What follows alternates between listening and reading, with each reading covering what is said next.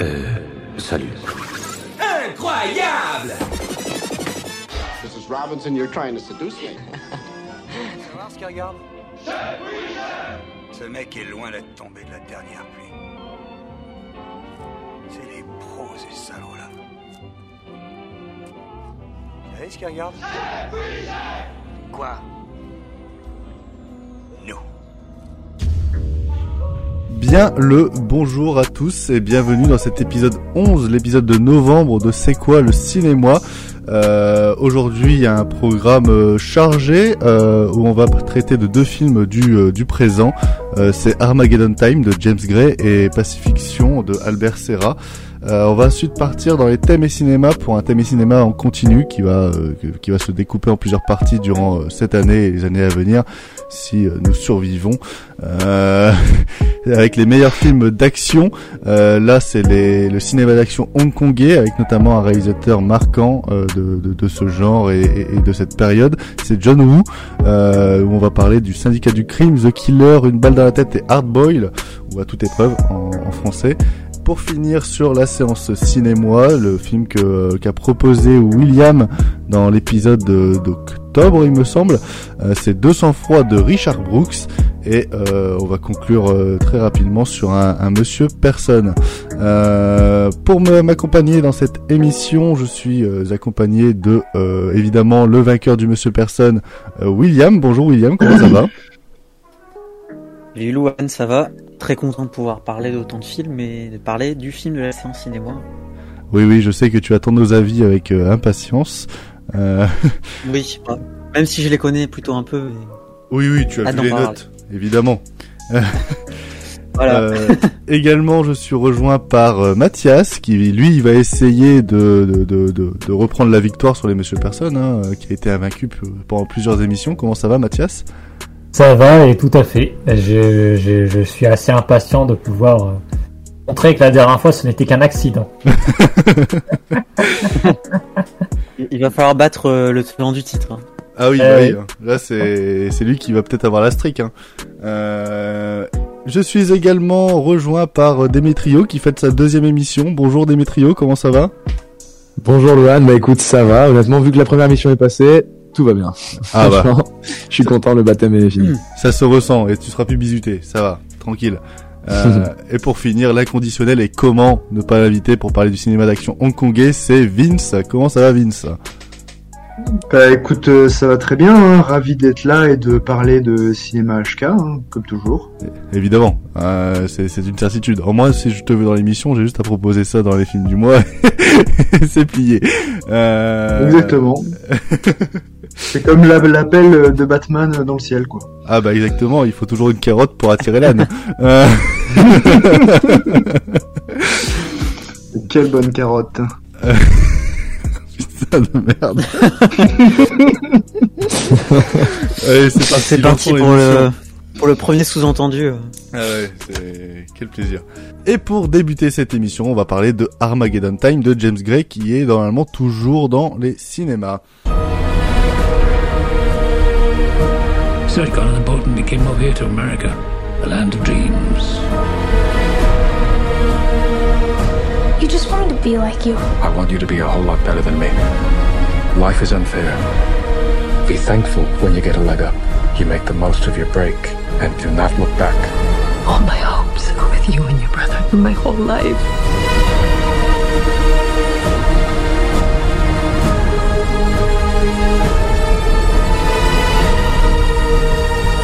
Next time those schmucks say er anything bad about those kids, you're gonna say something. You're gonna be a mensch, okay? Firm handshake. Okay, give me a hug.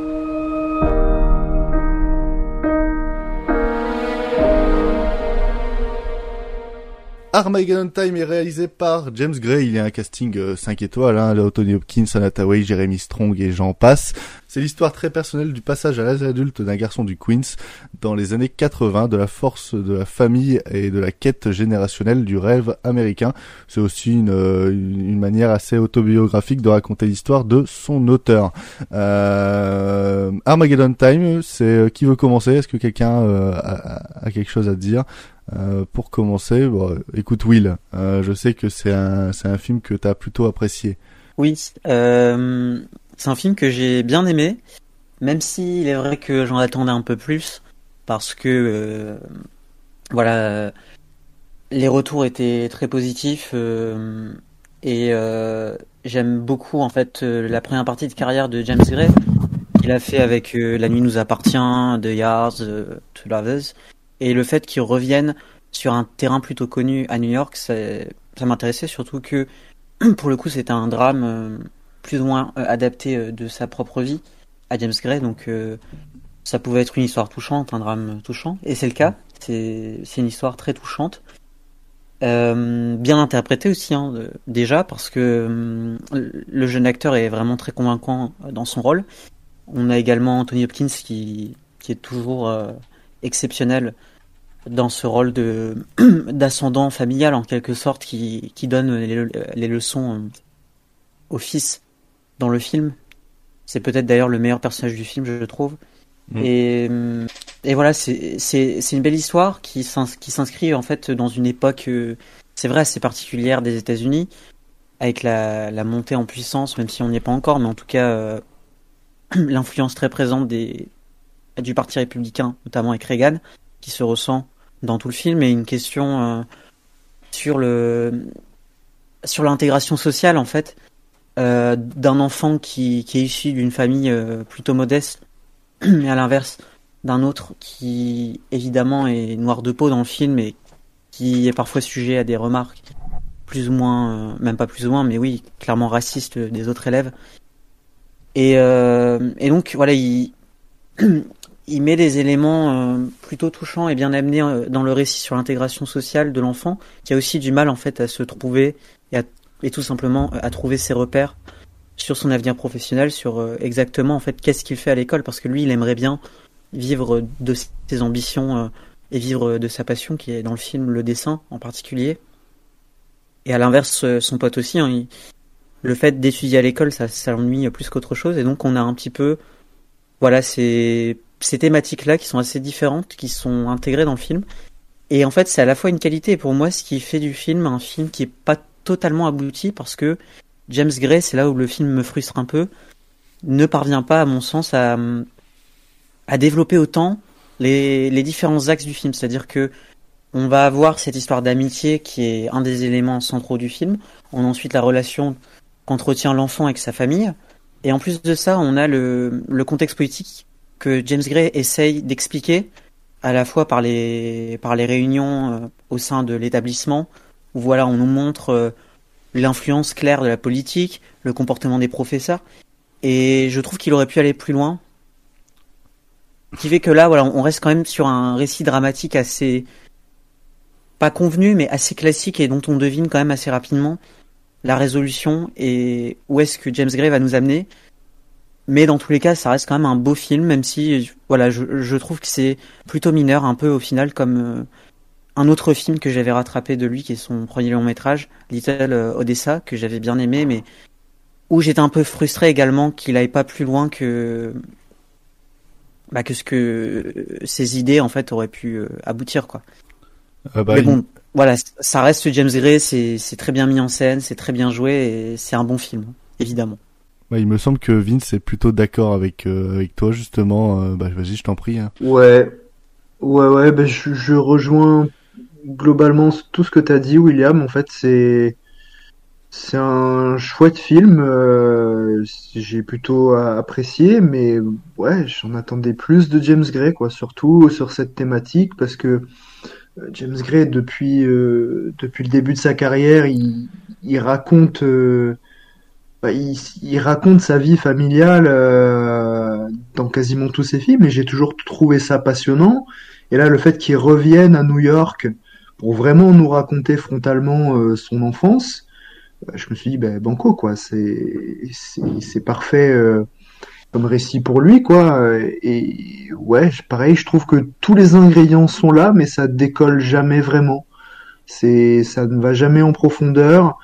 Même sa mise en scène, je trouve qu'elle manque de de force émotionnelle, de, de, de force évocatrice, parce que Non. tu vois, tu disais aussi, euh, euh, tu disais Little Odessa, j'ai j'ai trouvé ça également mineur. Oui, je trouve que c'est aussi peut-être un peu plus mineur dans sa filmographie, mais au moins dans Little Odessa, je trouve qu'il y a des vraiment de très belles idées de mise en scène, alors que là, Ouais.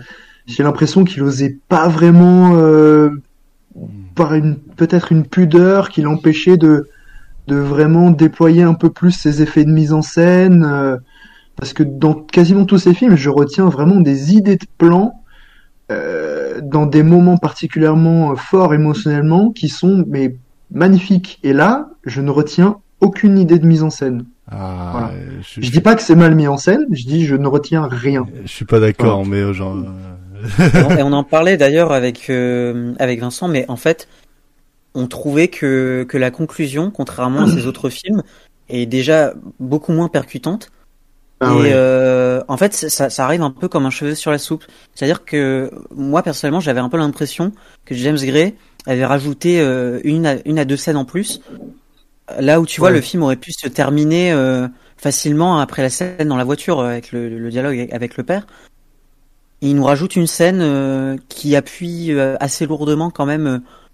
Euh, en gros, euh, eh ben, les bourgeois, ils ont euh, une influence un peu, un peu dégueulasse et négative sur l'école et sur le, sur les enfants, tu vois. hmm, je, ah, je suis pas d'accord.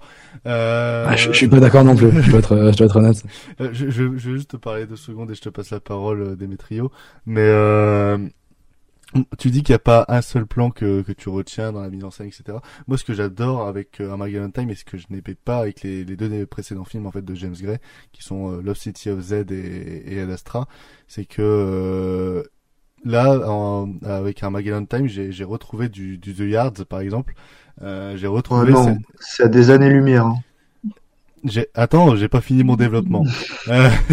Mais euh, mais je dois qu'en fait dans The Yard, moi ce qui m'a vraiment euh, ce qui m'a vraiment plu, c'est euh, tout la, l'attache qu'il a pour ses personnages et la manière de les euh, de les magnifier, on va dire, euh, avec si avec très peu en fait, que que ce soit dans, par les dialogues ou même par des euh, par une mise en scène très épurée. Euh, et, et c'est ce que et c'est ça le James Gray que moi personnellement je, j'aime bien et, et que je préfère voir plutôt que du Ad Astra ou du, du Lost City of qui, Mm. euh, qui a une Je préfère aussi. qui a, qui a quelque chose de plus grand spectacle derrière ces films, même si ça reste des films assez assez lancinants, contemplatifs, etc. Euh, et, dans Armageddon Time, j'ai retrouvé ça. Moi, je dis clairement, c'est un de mes films préférés de l'année. Euh, et, quand tu parles d'idées de plan, d'idées de mise en scène, moi, il y en a deux qui, qui me reviennent, mais euh, bon, je suis sûr que si je le revois encore une deuxième fois, je- j'en j'en retiendrai d'autres.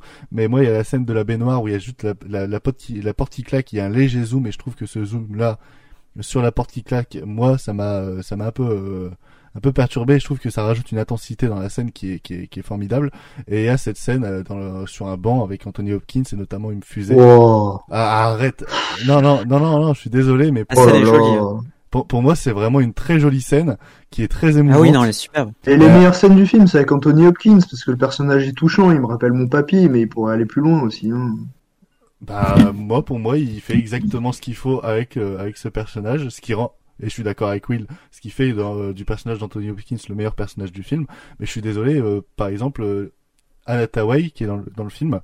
Euh, Il disparaît. Attends, je comprends qu'elle puisse paraître anecdotique, mais, mais, mais pour son rôle et pour ce qu'elle a à faire dans le film et pour ce qu'elle raconte aussi sur les, les femmes dans ces époques-là, je trouve qu'en fait, le, elle apparaît le temps qu'il faut et, euh, et, et- et son personnage a prend vraiment un sens euh, dans, dans- au sein de tout ce récit. C'est- Un c'est- peu. Hein? J'ai pas. Non, je disais un peu euh, parce que je te rejoignais. Ah oui, ok. Euh, et et c'est comme, tu vois, par exemple, Jeremy Strong, je trouve que son personnage de père, il est, euh, il il est si, euh, si ambivalent et, et si contrasté que, en fait, ça en fait vraiment pour moi un personnage aussi euh, très très fort du, du, du film. Et, et, et j'adore aussi cette mise en scène qui reste vraiment euh, très proche de ses personnages, euh, qui est très douce. Et, euh, tu sens que vra- vraiment, tu, je sens un James Gray qui a, a- amoureux de, de, de ces personnages, de ces univers peut-être parce que c'est aussi un petit peu sa vie, mais mais euh, amoureux derrière la caméra. Et pour moi, ça m'a vraiment touché, vraiment ému, et, et, et ça en fait pour moi un des, un des plus beaux films de l'année, euh, un des plus beaux Mais- films de l'année tout court. D'ailleurs, Jeremy Strong, je te rejoins plutôt sur l'ambivalence de son, de son personnage et, et il est vraiment intéressant là-dessus et, et la scène dans la voiture est très belle. Ah oui, oui. Euh, Ouais, bah, D'ailleurs, il y a deux scènes dans la voiture avec lui qui sont, qui sont belles. Et pareil, les deux scènes ils sont Euh, drastiquement différentes, mais euh...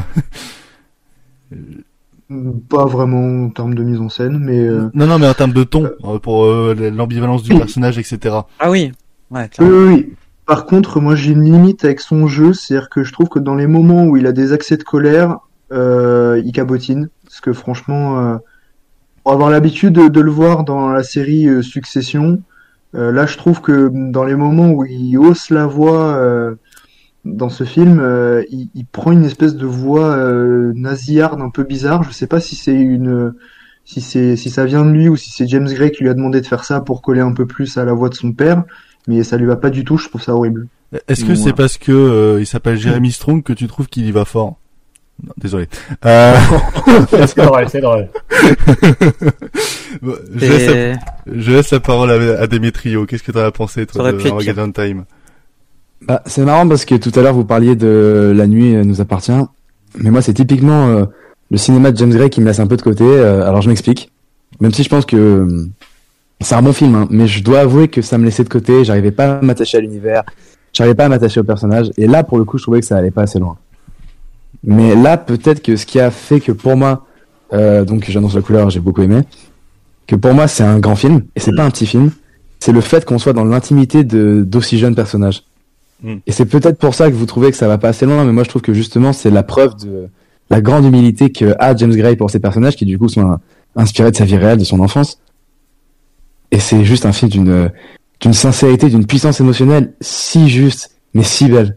Évidemment cette scène du banc, moi je trouve que justement on n'en fait pas trop dans cette scène du banc, euh, tellement belle de Anthony Hopkins qui s'énerve, qui il, s'excuse de, de dire des gros mots et après il lui dit qu'il faut qu'il devienne un mensch, donc euh, un homme de confiance en Yiddish, une personne sur qui on peut compter. Et pendant tout le reste du film, on va voir que Paul, donc le, le jeune garçon, personnage principal du film, a du mal à, à l'être au final. Parce que souvent dans les films américains, on a un personnage de mentor qui va expliquer à un personnage, tu dois te comporter de cette, manière-là, et jamais ce sera vraiment remis en question. Mais lui, on voit à quel point il a du mal. Je vais pas spoiler le film, mais euh, je pense que pour ceux qui l'ont vu, vous comprenez de quoi je parle. Et je sais pas, enfin, d'une manière générale, j'ai trouvé qu'il y avait une ambiance, quelque chose de, de très très grand qui se passait avec le film. Et tu parlais tout à l'heure, euh, Vince, qu'il n'y avait pas vraiment de plan que tu retenais, mais alors, du coup, tu m'as coupé l'herbe sous le pied, mais c'est vrai que la scène dans la douche, moi, je la trouve très forte de ce niveau-là. Mais moi, les plans de la fin, et je suis désolé, mais moi, j'ai trouvé que la fin était vraiment géniale. Euh, ces plans de la fin, on voit toutes les, toutes les pièces par lesquelles il est passé, un, un, je sais plus si c'est un travelling area, mais enfin, en tout cas, quelque chose qui m'avait beaucoup marqué. Et juste euh, ce, ce plan dans la rue, là, où je- où ça sonne peut-être comme une fin inachevée, mais, mais qui, moi, m'a beaucoup touché pour une raison que je saurais pas trop dire.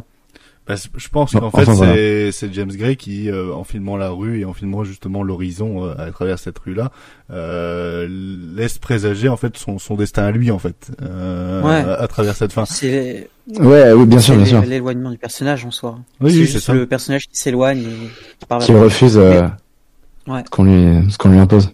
Euh, Mais tu vois, par rapport à ce que tu dis euh, sur sur le fait que hum, attends euh, que je me souvienne. euh, Ah bah, j'ai oublié ce que je voulais dire. euh, si tu veux, Ah, je passe la parole à. Mathias et, et, et tu Oui, vas-y, ouais. je- ça- ouais. Va- Vas-y Euh, Mathias, qu'est-ce que t'as pensé toi de Armageddon Time?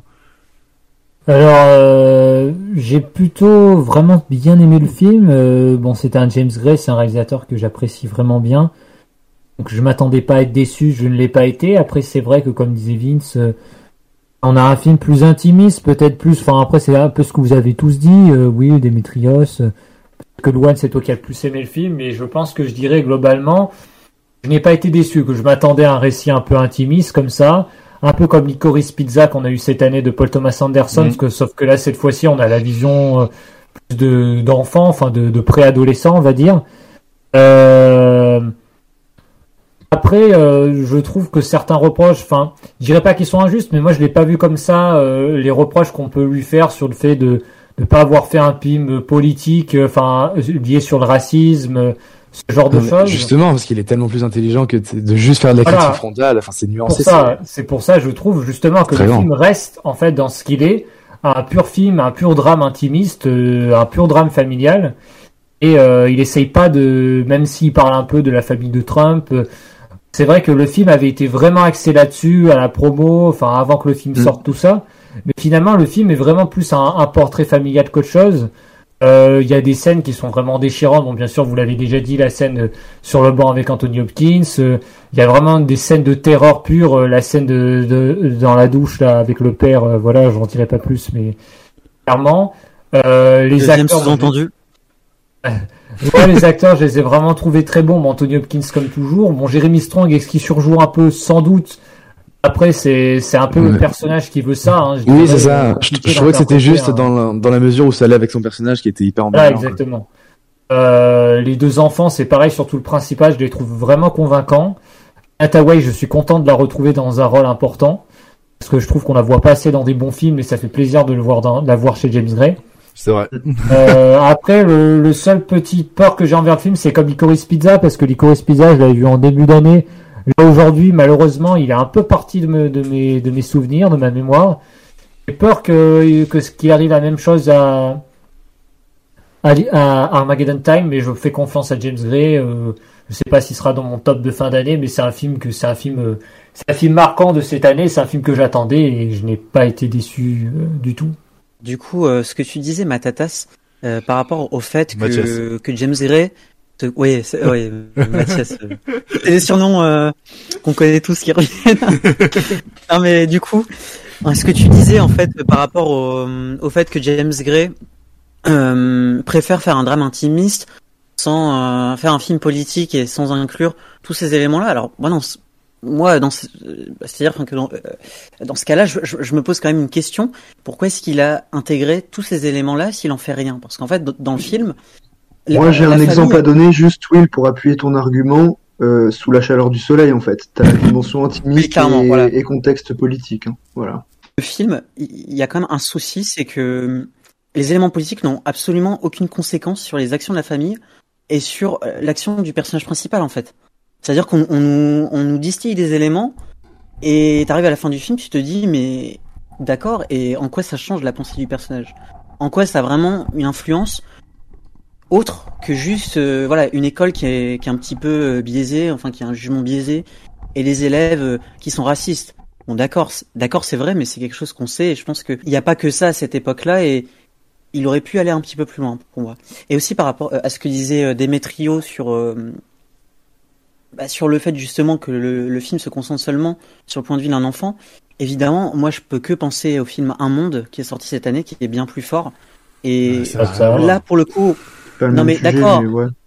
D'accord, mais tu vois, là, je parle d'un monde, mais je pourrais aussi parler des, des films de Gus Van Sant, où, où, où Gus Van Sant se sent pas obligé de. euh, bah, Bah, tu, tu penses à, tu penses à Elephant. Elephant, mais par exemple aussi le film Paranoid Park, tu vois, en fait, il, il nous raconte euh, comment est-ce que euh, un étudiant, euh, un élève, euh, se perd en fait, évidemment dans son environnement et, et parce qu'il est pas bien dans sa tête, mais il se sent pas obligé de, de nous rappeler qu'à l'époque il y avait ceci, cela. c'est c'est pas des éléments euh, nécessaires en fait qui qui lui permettent de faire un film très fort.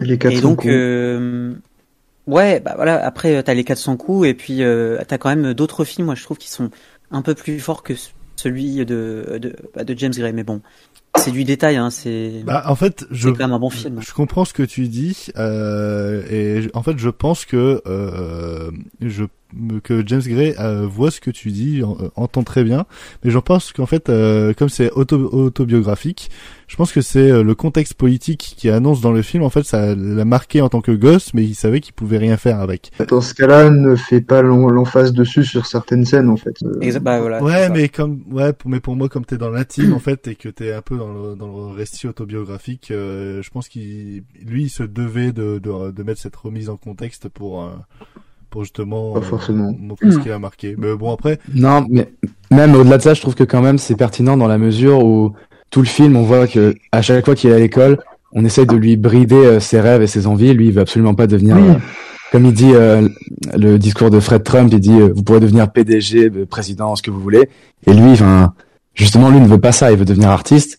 Et c'est toute cette société euh, capitaliste euh, représentée par du coup Reagan dans le film. Et j'imagine qu'il veut faire un parallèle à aujourd'hui avec l'arrivée de Trump au pouvoir, parce que les discours télévisés où on voit, où, enfin, où on voit que toute la famille réagit à l'élection de Reagan et ils se disent que, oh mon dieu, euh, comment ça va se passer, euh, quelle erreur de l'avoir élu. Enfin, j'ai directement pensé à Trump du coup et de voir après que les personnages s'appelaient Trump j'ai fait ah d'accord ok c'est là où tu voulais nous emmener James Gray mais, euh... vois, non moi je trouve que coup, non tu vois En fait, il, il se limite juste à nous dire euh, la politique euh, et les républicains c'est mal et il y a rien d'autre quoi. je suis pas je suis pas d'accord Ah. je pense que non mais On va conclure En fait- sur James Gray est un gros gaucho et puis c'est tout. hein. non mais je pense qu'il voulait juste montrer qu'on était produit de son environnement tu vois je vais pas Oui, faire de la oui. espèce Non, non, de mais dans le sens où Après, les, ouais. enfants, les enfants à l'école dans l'école privée ils, ils sont tous racistes et tout mais malheureusement c'est peut-être un peu simple de dire ça mais c'est pas vraiment de leur faute dans la mesure où c'est leur environnement qui veut ça ils, Ouais, ils répètent ce que leur disent leurs pères et pareil pour Jeremy Strong dans le film enfin il tape son gosse mais probablement parce que lui aussi était tapé enfin c'est hum, La, la chaîne Par infernale. contre, je, je vais, je Voilà. vais peut-être juste rajouter un, euh, un dernier truc, mais je suis d'accord avec ce que tu disais, Demetrio, sur l'atmosphère qui se dégageait du film. Moi, je trouve que on a vraiment hum, une belle sensation en fait qui est retranscrite par James Gray. C'est euh, c'est l'idée en fait selon laquelle euh, à cet âge-là, t'es à la fois perdu euh, dans tes ambitions et, et tu sais pas ce que tu vas faire plus tard. Et en même temps, voilà, tes parents te disent euh, euh, il, il va falloir que tu travailles bien à l'école et, et que tes idées et, et, et qu'à l'école surtout tu puisses te forger un avenir. Et, et c'est vrai que c'est plutôt bien développé dans le film. C'est clairement ce que j'ai préféré d'ailleurs. je suis assez- je suis d'accord franchement je suis d'accord Et ben on va conclure sur Armageddon Time avec ces mots. On va tout de suite passer à Pacifiction, euh, réalisé par Albert Serra. Vous savez, Chana, j'ai d'autres moyens pour ça. La politique, c'est comme une discothèque. C'est une soirée avec le diable. Pense être les maîtres, mais contrôle rien. Même moi, je contrôle rien. Des intérêts hostiles à notre pays euh, commencent à être un petit peu trop présents. Vous a menacé?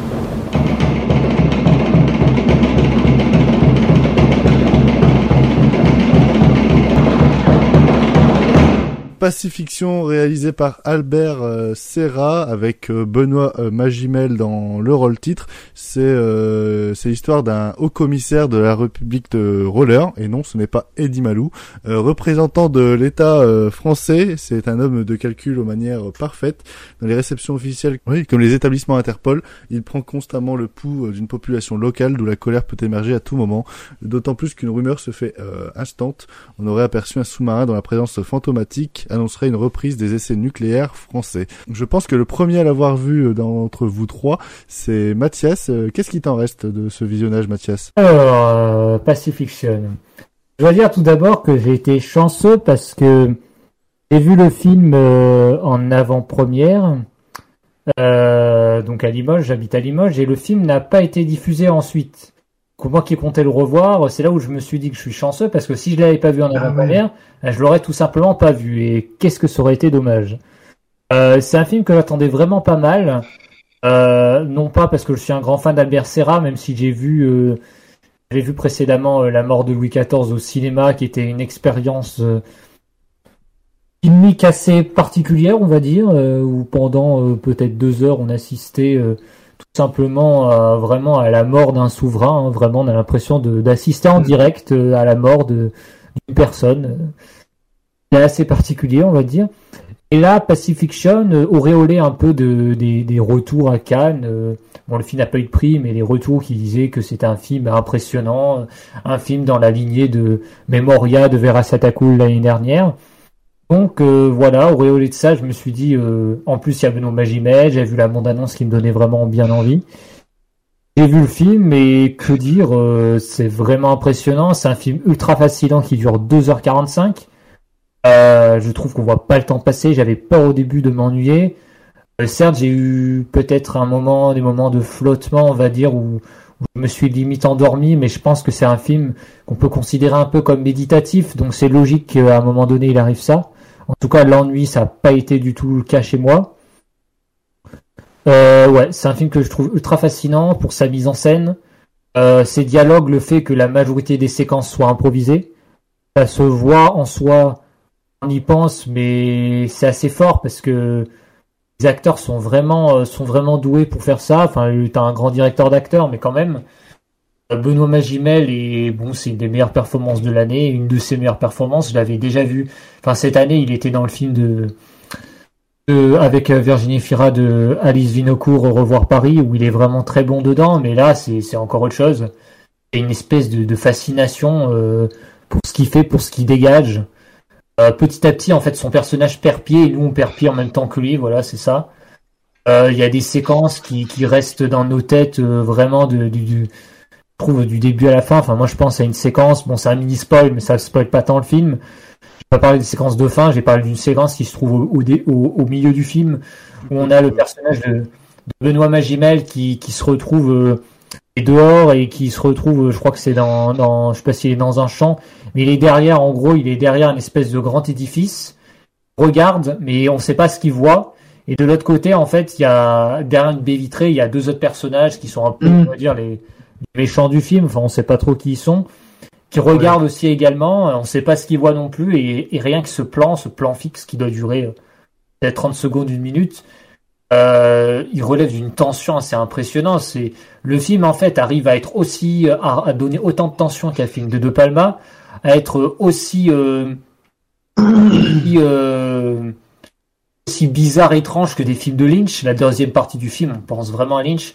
En fait, on dirait vraiment la deuxième partie un croisement entre le cinéma de Lynch et celui de Vera Satakul. Moi qui ai vu récemment euh, euh, Tropical Maladie, euh, clairement dans les scènes de rêve de la deuxième partie du film de Tropical Maladie, on retrouve la même chose dans la deuxième partie de, de Pacifiction.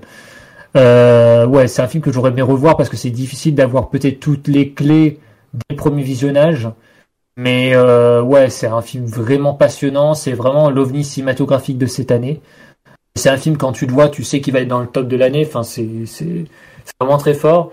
Euh, c'est sans doute le film, je dirais, euh, à Cannes, ils ont donné la Palme d'Or à à of Sadness, mais le vrai film politique, c'était celui-là. Il arrive à parler de politique sans trop en faire, sans trop en montrer en fait, et tout en ayant vraiment des, des, des, des, des, des grandes séquences de, de tension, vraiment. En tout cas, c'est un film que je recommande fortement. Euh, Vince, euh, tu as l'air d'être plutôt d'accord. Euh, bah, je t'en prie. Oui, ben écoute, euh, pareil, le, le, le film du coup, ça va faire euh, quasiment euh, trois semaines, un mois que je l'ai vu du coup depuis sa sortie, et euh, il me hante pas mal. Franchement, j'y repense euh, très très souvent. Euh, ça, généralement, c'est bon signe. Euh, en fait, vraiment, l'atmosphère du film est, hyper euh, hypnotisante, envoûtante, un peu effectivement à la manière de, de des films de de, de Wera Cool, même si c'est plus bavard. Et ouais, en fait, c'est assez intéressant et, rigolo de voir cet homme politique euh, un peu un peu débonnaire joué par par Magimel euh, essayer de, de, se dépatouiller avec tous les petits problèmes euh, qu'il peut y avoir sur, euh, enfin dans, dans, ce village, et d'enquêter par rapport à cette rumeur, voilà, de, de, reprise des essais nucléaires. ça déjà c'est plutôt cool à avoir. Enfin, je trouve que ça amène des, séquences plutôt intéressantes de dialogue, mais il en fait aussi un élément mystérieux qui va voilà, espèce de propager une espèce de tension flottante au sein du film qui est vraiment assez fascinante. Et euh, ouais, en fait, moi, j'avais l'impression d'être euh, dans une atmosphère euh, un peu à la Twin Peaks.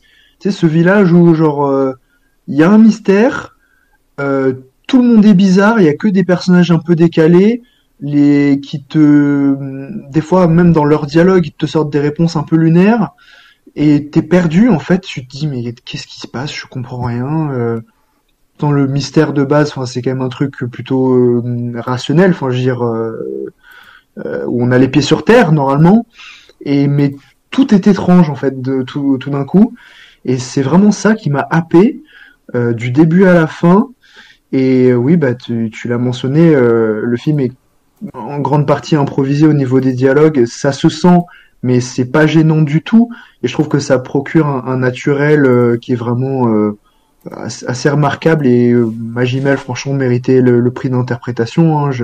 J'adore son Kango, j'ai pas encore vu le film euh, de, de Koreeda, mais pour ce qu'il a fait, Magimel, voilà. Et euh, la mise en scène ouais, de Serra est assez euh, assez hypnotisante. Tu as parlé ouais, de la scène de la baie vitrée, euh, Matatas, mais je pense aussi à, à la séquence sur le bateau avec la vague. Ah, ça. Mais ça, c'est un, c'est un des moments des- les, les plus vertigineux de, de cinéma de l'année. Je, je, je revenais pas de ce que je voyais. euh, c'est vraiment, non, c'est c'est vraiment un des films les plus étonnants que j'ai vu ces dernières années. Et euh, ouais, très clairement, euh, au plus j'y repense, au plus je l'aime, et il va clairement finir dans mon top de l'année, ça c'est certain. Et de ce que j'ai entendu aussi, William euh, a l'air d'être plutôt d'accord euh, avec vous. hein.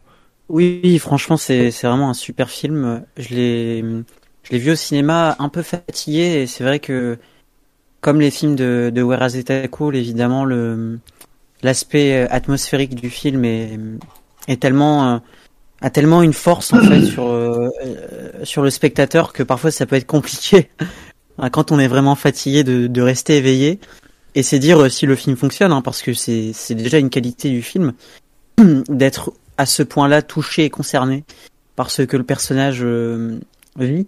Parce qu'en fait, c'est ça aussi la, la- je dirais la qualité majeure du film, c'est que on finit clairement par euh, par se prendre un récit euh, d'aventure presque, hein, parce que le personnage dans, le- film, c'est un, aventurier euh, du bah, du gouvernement, c'est un un pion du gouvernement qui euh, qui essaye tant bien que mal avec beaucoup d'autodérision et, de cynisme par moment de régler les situations et on se prend vraiment en fait au jeu. C'est à la fois drôle et en même temps inquiétant sur certains moments.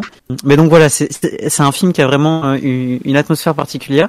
Et sur le récit ça m'a fait aussi un peu penser en fait à, euh, au style de de Kafka no- notamment dans dans l'aspect euh, euh, on va dire enquête.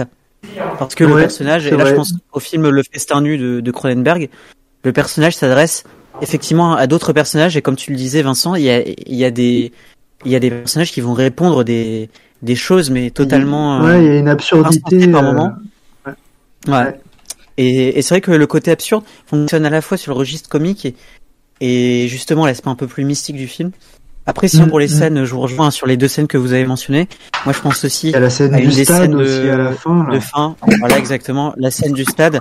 T'as le personnage qui fait un monologue euh, dans sa voiture, qui est vraiment saisissant et très touchant, notamment avec le personnage voilà qui fait référence euh, au mode de vie en fait des habitants sur l'île, qui sont qui sont devenus un petit peu euh, je dirais euh, en perte de repères et surtout qui n'ont même plus conscience en fait de leur mode de vie qui est un peu problématique, c'est-à-dire qu'ils se voilent la face concrètement sur comment leur environnement fonctionne. Et donc c'est un film politique vraiment fort, je vous rejoins, qui est très original dans sa construction et qui demande euh, quand même un, un certain euh, recul et surtout une certaine ouverture d'esprit parce que c'est quand même assez radical, mais qui vaut euh, le détour et si jamais vous avez l'occasion de le voir au cinéma, bah, il faut foncer. C'est un film important cette année. Et bah c'était notre petit retour sur Pacifiction de Albert Serra. De quoi prendre un petit sous-marin, traverser l'Atlantique, l'océan Indien et d'arriver directement euh, à Hong Kong. Combien de temps tu vis Enfin, tu dures ou je sais pas quoi? 120 ans grâce à ma cellule d'énergie actuelle. Dans la vie, il faut savoir prendre des initiatives. T'as pensé à l'anniversaire de ta mère? Oui, je reproduis avec des allumettes tous les grands chefs-d'œuvre du génie civil, le pont de Tancarville. Hey. Attends, C'est pas fini. J'aime quand on m'enduit d'huile. Ton nom ne me revient pas. Ta gueule ne me revient pas et je n'ai aucune pitié pour les branleurs de ta catégorie. N'en parlons plus. hein. N'en parlons plus. Pour ce mois-ci, le thème et cinéma sont euh, sont les meilleurs films d'action tout court. Donc ça c'est la partie 1 Euh, et on va traiter pour cette première partie du meilleur du cinéma d'action hongkongais avec notamment un réalisateur euh, bah, comment dire euh, important euh, de ce mouvement de cinéma et de ce genre de cinéma euh, là-bas. C'est John euh, Woo euh, avec euh, divers films. voilà, générique, c'est tout.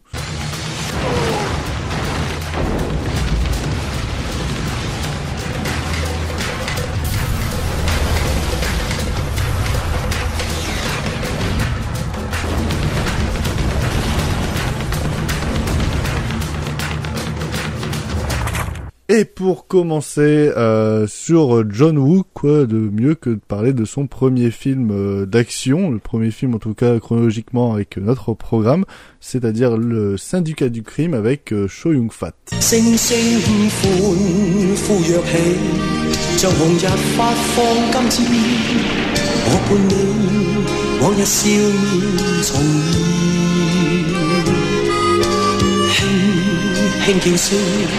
共抬望眼看高空终于青天有你为你牵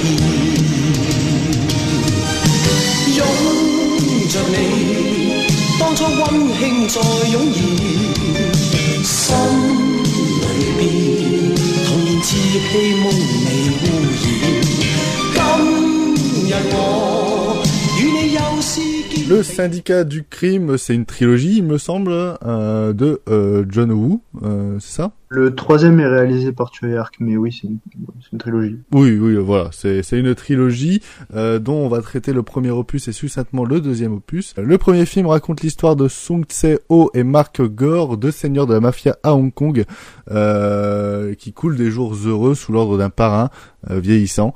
Tout irait pour le mieux si Ho n'avait un frère cadet qui a choisi de faire carrière dans la police. Euh, je dois avouer que c'est euh, c'est à peu près le même scénario qu'Infernal Affairs euh, dans le principe. Tiens Vince, étant donné que c'est ton ton domaine, je vais te laisser commencer sur sur le syndicat du crime et pourquoi pas présenter John Woo si jamais t'es chaud.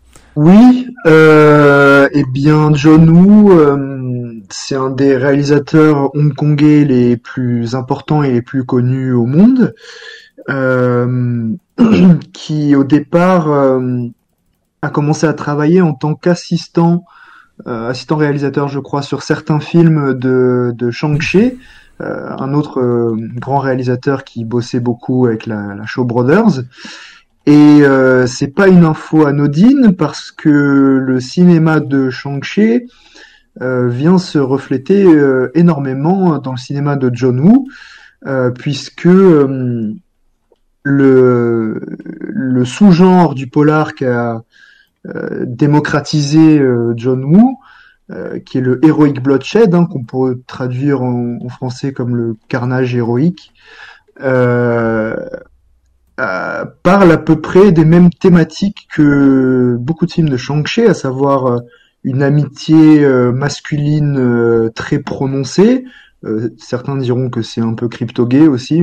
Vous pouvez voir ce détail. Euh, c'est plus présent dans les films de Shang-Chi que chez John Woo, mais bon, voilà. Euh, et euh, voilà un certain sens de, de l'honneur, de la loyauté, euh, euh, des, des, des émotions toujours exacerbées et évidemment un, un bain de sang final absolument euh, abso- absolument dingo. Euh, et, donc euh, en 1986, avec l'aide de, de Choi Ark, euh, qui est également à la production et qui a un petit rôle dans le film d'ailleurs, il va faire le syndicat du crime et c'est là que sa carrière va vraiment décoller à Hong Kong, parce qu'il avait fait quand même quelques films avant, certains plutôt sympathiques, je ne les ai pas tous vus, euh, et lancer aussi euh, vraiment la carrière de, de Chow Yun-fat, euh, qui avait fait quelques bons films avant, mais euh, qui n'avait pas connu un grand succès, et là qui, qui va devenir une, une icône absolue. Enfin, je veux dire, il a un niveau de, de coolitude dans ce film. Enfin, le, il y a un nombre de jeunes chinois et hongkongais qui ont, euh, qui veulent euh, ressembler à Chow Yun-fat dans le syndicat du crime, enfin dans la première partie du film, qui est assez important et ça se voit même dans dans d'autres films chinois. Euh, Enfin, je pense au plan où il brûle, le... enfin où il allume sa clope avec un, un billet qui brûle. Non, mais ça c'est c'est un plan iconique qui, qui reste quand même forcément en mémoire. Et, et au casting, on retrouve également euh, Leslie Chung, qui est un jeune, euh, un jeune chanteur euh, de cantopop qui euh, est en train de se reconvertir aussi dans l'acting, euh, qui euh, va notamment briller avec Wong Kar Wai. Et on retrouve aussi T. Long, qui était un des acteurs phares de la Shaw Brothers et qui a aussi beaucoup travaillé avec Shang-Chi. Donc il n'y a pas de hasard. Et, et donc ce film, le syndicat du crime, il va reprendre en fait tous les codes de, des films de chevalerie que faisait Shang-Chi à l'époque.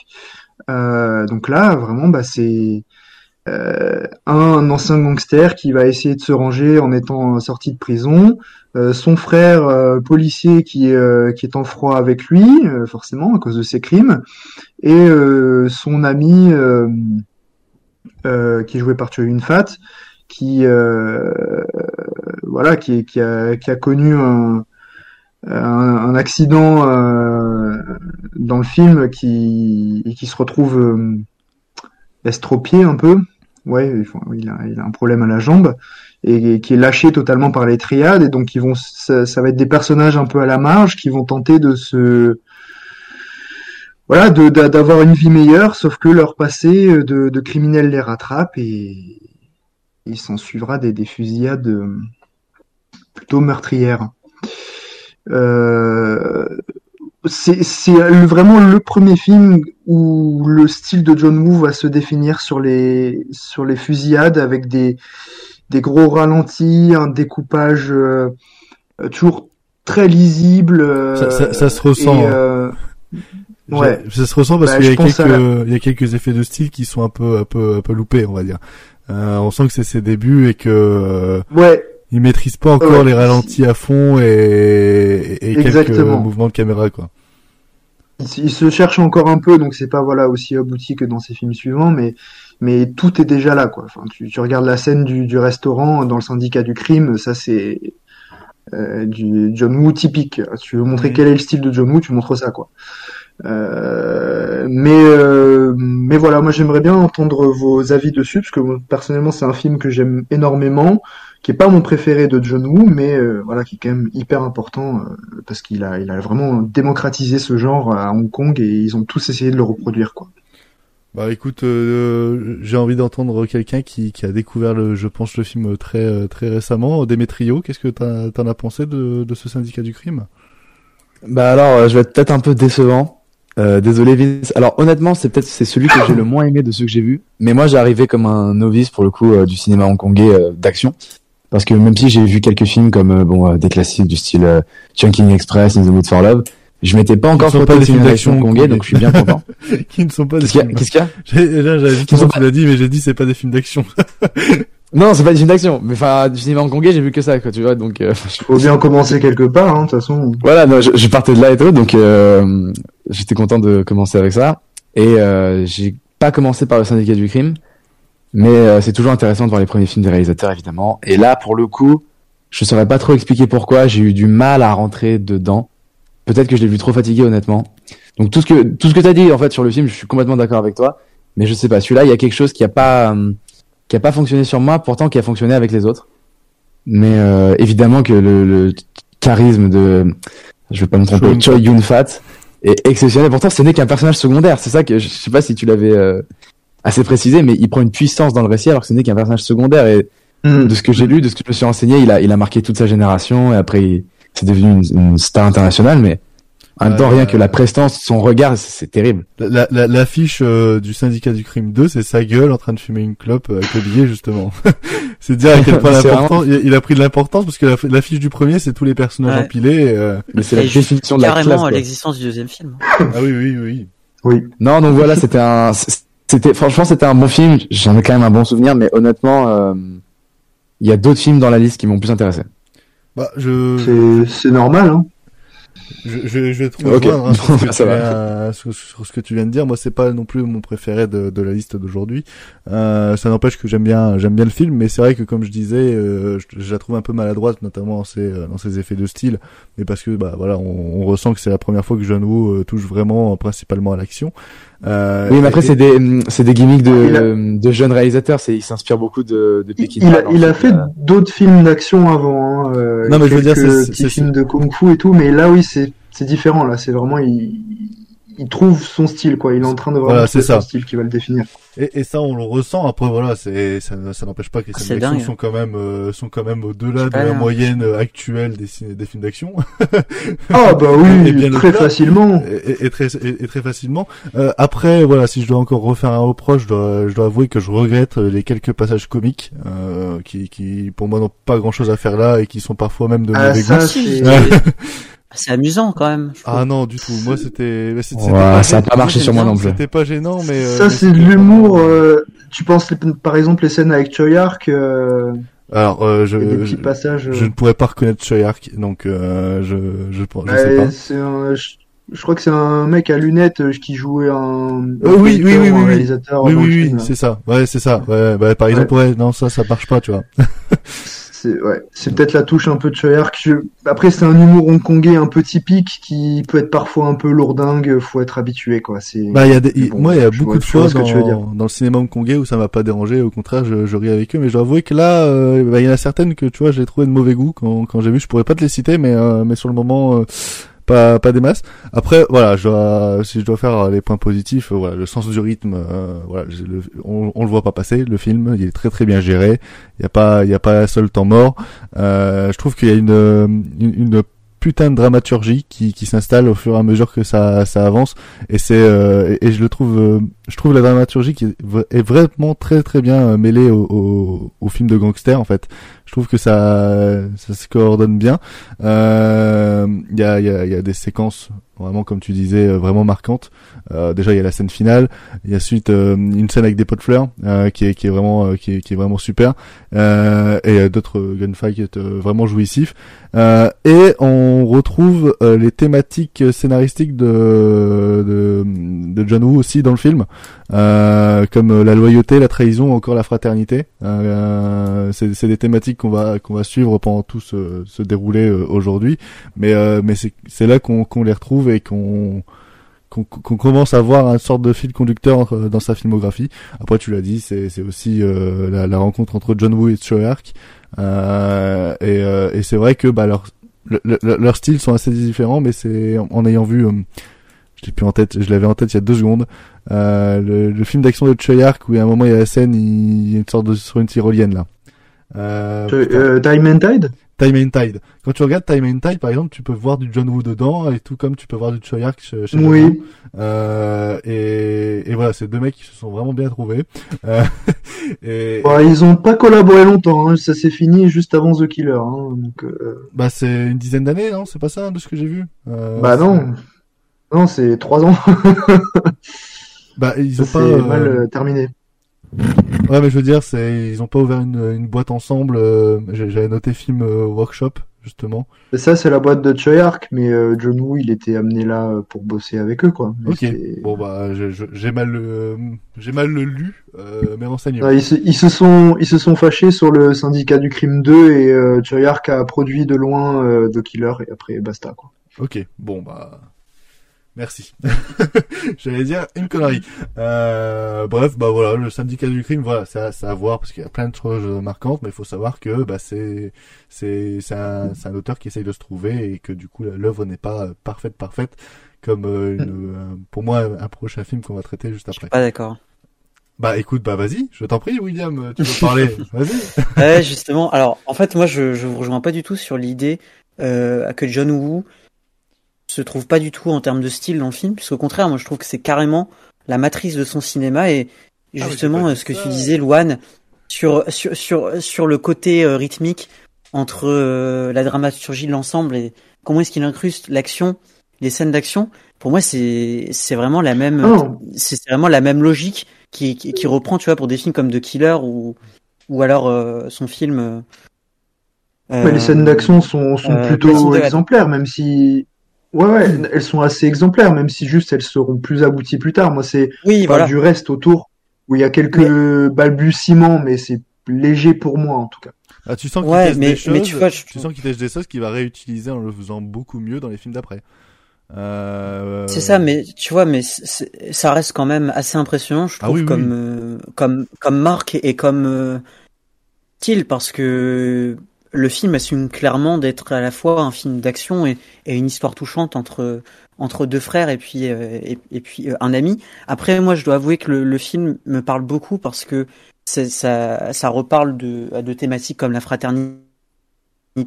Et c'est vrai que dans le cinéma hongkongais, en tout cas ce que j'ai vu, surtout du côté de, je pense au cinéaste, euh, le cinéaste Ringo Lam, euh, ça, ça me parle énormément et, et ce sont euh, des récits émotionnels que, que je trouve vraiment sublimes. Euh, typiquement, le syndicat du crime, moi j'ai un petit peu la même relation que j'ai avec le film, euh, euh le film de prison. Prison on Fire? Voilà, voilà, Prison on Fire de ouais. de Ringo Lam et, et d'ailleurs la suite de Prison on Fire que j'apprécie à peu près autant que que le syndicat du crime 2 et et voilà vraiment en fait moi je trouve que que ça part d'une d'une implication tellement généreuse de, de mettre à la fois de la romance, de l'humour, de l'action, un peu de tension. Alors peut-être que c'est un sur un sur euh, une forme de surplein quoi, je veux dire. Ce, ce genre de registre euh, et ce qu'il essaye de faire, je peux totalement comprendre, mais bon, moi je, je, dois avouer que ça me dérange pas trop dans le film. De mémoire, je m'étais quand même vraiment amusé, même sur les passages un peu comiques. Et puis euh, voilà, après Shoyun Fat, je le trouve euh, vraiment mais impressionnant quoi. C'est c'est un acteur qui est capable de de jouer énormément de de choses, de personnages et, et dont on se lasse pas. Hein. C'est c'est dingue parce que le film est pour être qualifié de daté quand même parce que bon voilà il appartient à une époque avec une musique particulière c'est pareil pour The Killer et, et l'autre et, et, les autres Surtout films d'ailleurs de John Woo après. Euh... mais tu le ressens pas du tout moi je trouve parce que le parce que le film par la mise en scène et ce qu'il raconte ça emprunte quand même d'une grande modernité et ça a été euh, réutilisé dans dans des films comme euh, euh, je sais pas mais voilà enfin des tas de quand même hein, des tas de films euh, HK, oui, tu vois, genre. La, euh... la musique, c'est, euh, enfin, je veux dire, la modernité, tu la ressens euh, vraiment dans les, dans les scènes d'action parce qu'il y a, il y a très peu Ouais. de réalisateurs qui, qui, qui arrivent à reproduire ou du moins à, à- à correctement imiter John Woo aujourd'hui. Euh, donc c'est, ça reste, euh, ça reste encore très actuel et très impressionnant euh, alors que c'était, Ouais. c'était à Mm. l'époque. Euh, là où tu disais la modernité, c'était dans, dans la musique, tu vois, genre la musique, euh, Oui. même la, Ouais. la, la, la, fa- la façon de filmer le drame, etc. Ça reste quand même Ouais, très dans son époque. Oui, c'est clair, Euh, c'est C'est-à-dire qu'il y a une sorte d'ambivalence en fait dans l'action qui est très euh, Mmh. moderne et euh, le Ouais, je reste que dire. qui reste euh, Mmh. qui reste très daté. Et bah, après c'est pas dérangeant, au contraire c'est même plutôt euh, Après, moi, je te dirais que c'est- impressionnant.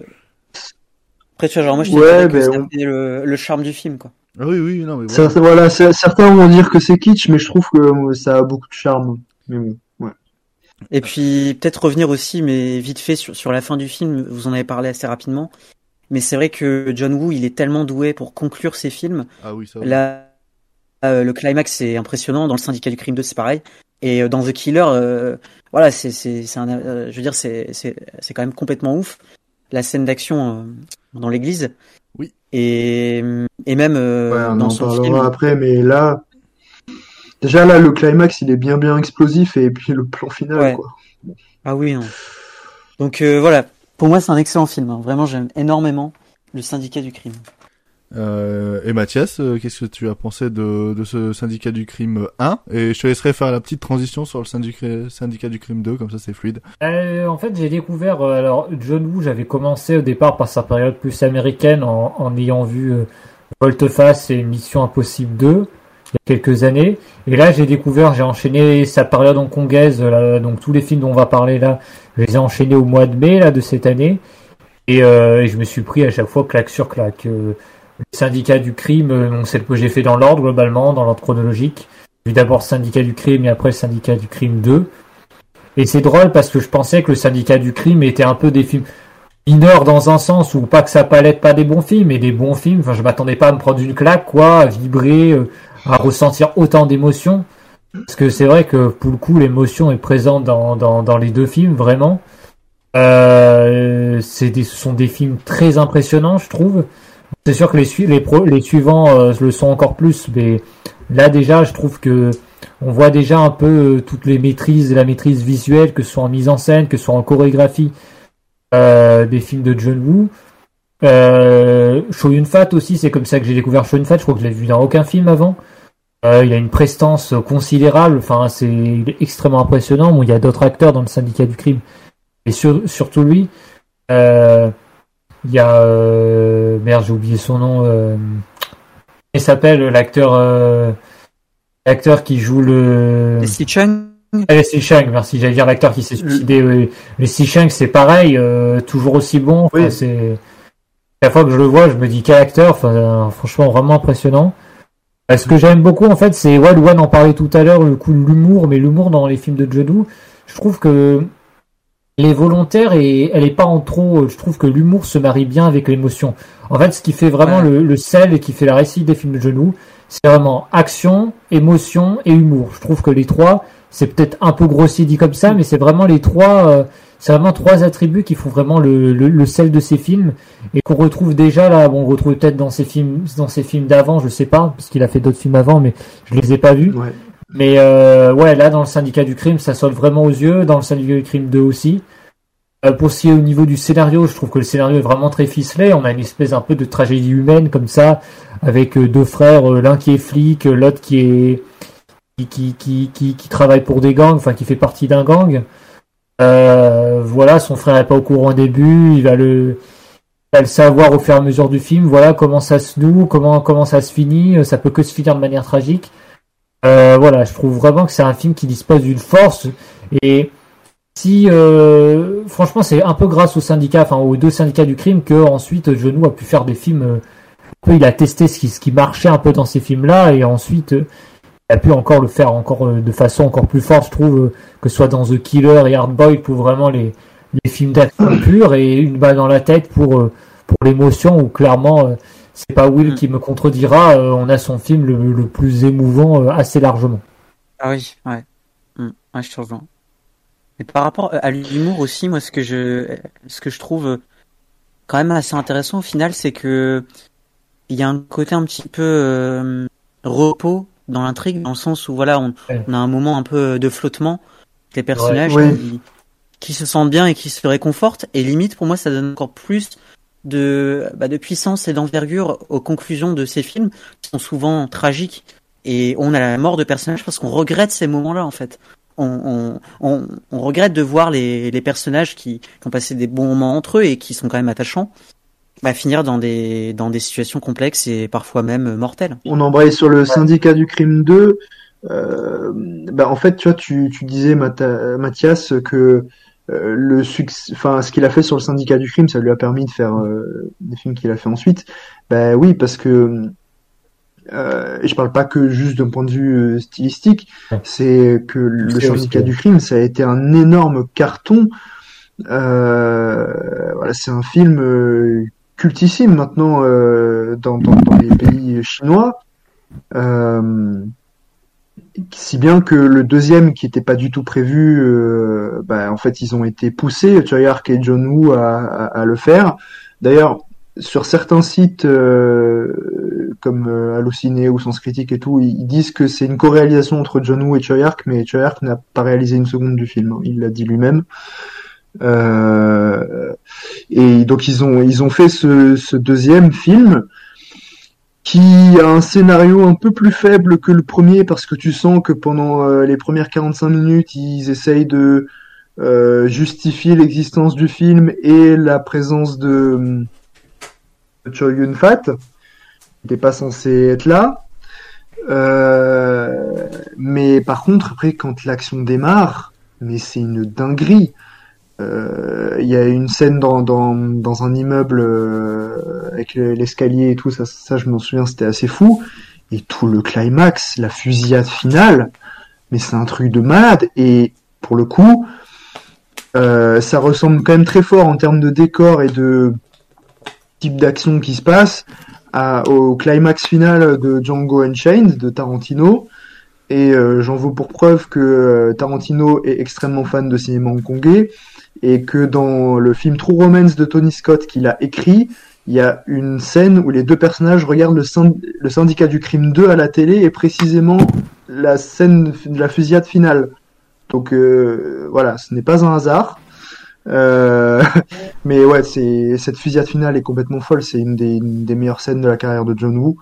Euh, donc euh, rien que pour ça, même si le scénario est un peu brinque-ballant euh, par moment, euh, enfin ça, ça vaut le coup. Vous allez prendre une baffe quoi. Ouais. Ouais, c'est vrai que le syndicat du crime 2, euh, l'histoire est un peu moins efficace, mais mais tu retrouves un côté vraiment plaisant à suivre et et vraiment euh, appréciable surtout euh, encore une fois l'aspect hum- humoristique qui prend peut-être un peu trop le, dessus, je pense. C'est ce qu'on pourrait reprocher au film. Mais mais bon ouais, tu l'as dit, il y a encore des des scènes d'action euh, complètement impressionnantes. Et d'ailleurs, euh, tu parlais de la scène finale, mais moi je pense que Michael Bay a essayé de faire la même chose dans Bad Boys 2. Euh, Oui, sur mais Bad Boys où- 2, il y a des, Ouais. oui, les fusillades sont inspirées de, des Clairement, films de John Woo, très clairement. Très clairement. Et ouais, bah ça, ça reste un film très sympa, je trouve. Même si c'est pas euh, génial. Et bah, on en a fini avec le, le diptyque, euh, le syndicat euh, du crime. On va maintenant passer euh, au deuxième film de cette sélection des films euh, hongkongais euh, par John Woo, avec The Killer, toujours avec euh, Chow Yun-fat.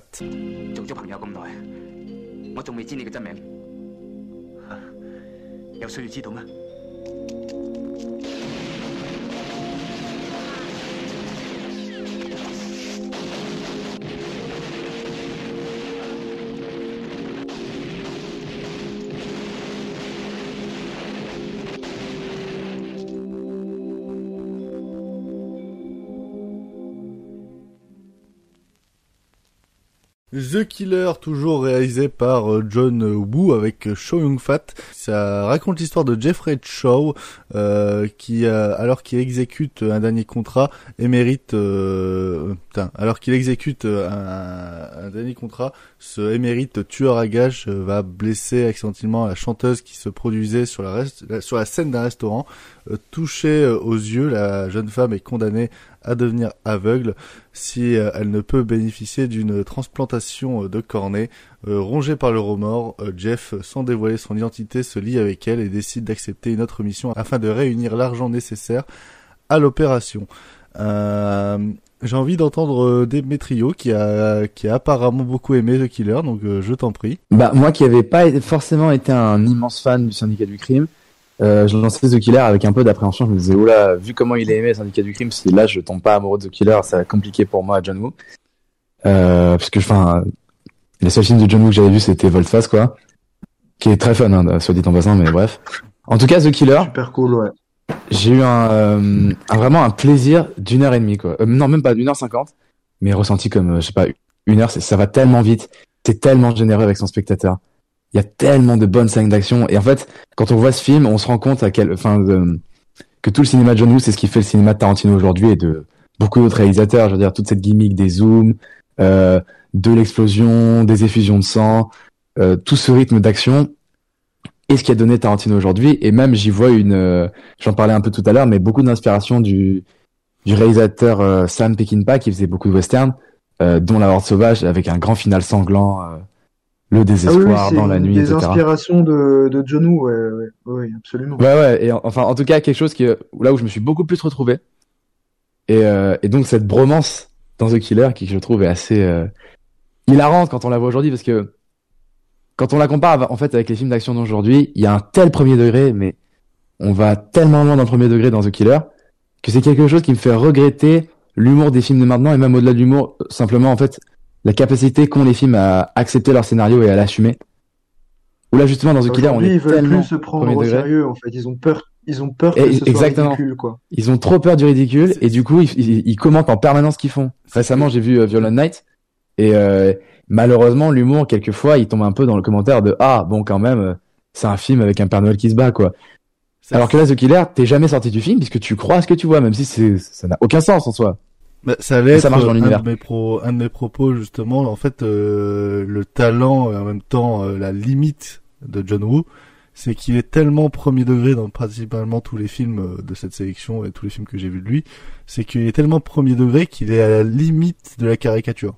Mais il a, il jamais. Mais euh... Moi je trouve qu'il a qu'il a un kitsch assez adorable. Ah, ah oui, mais c'est ça. Je sais pas Mais en comment fait, définir ça. Il, il prend tellement ce kitsch au sérieux que fron- frontalement dans le Mais- film, dans les films, ça passe en fait.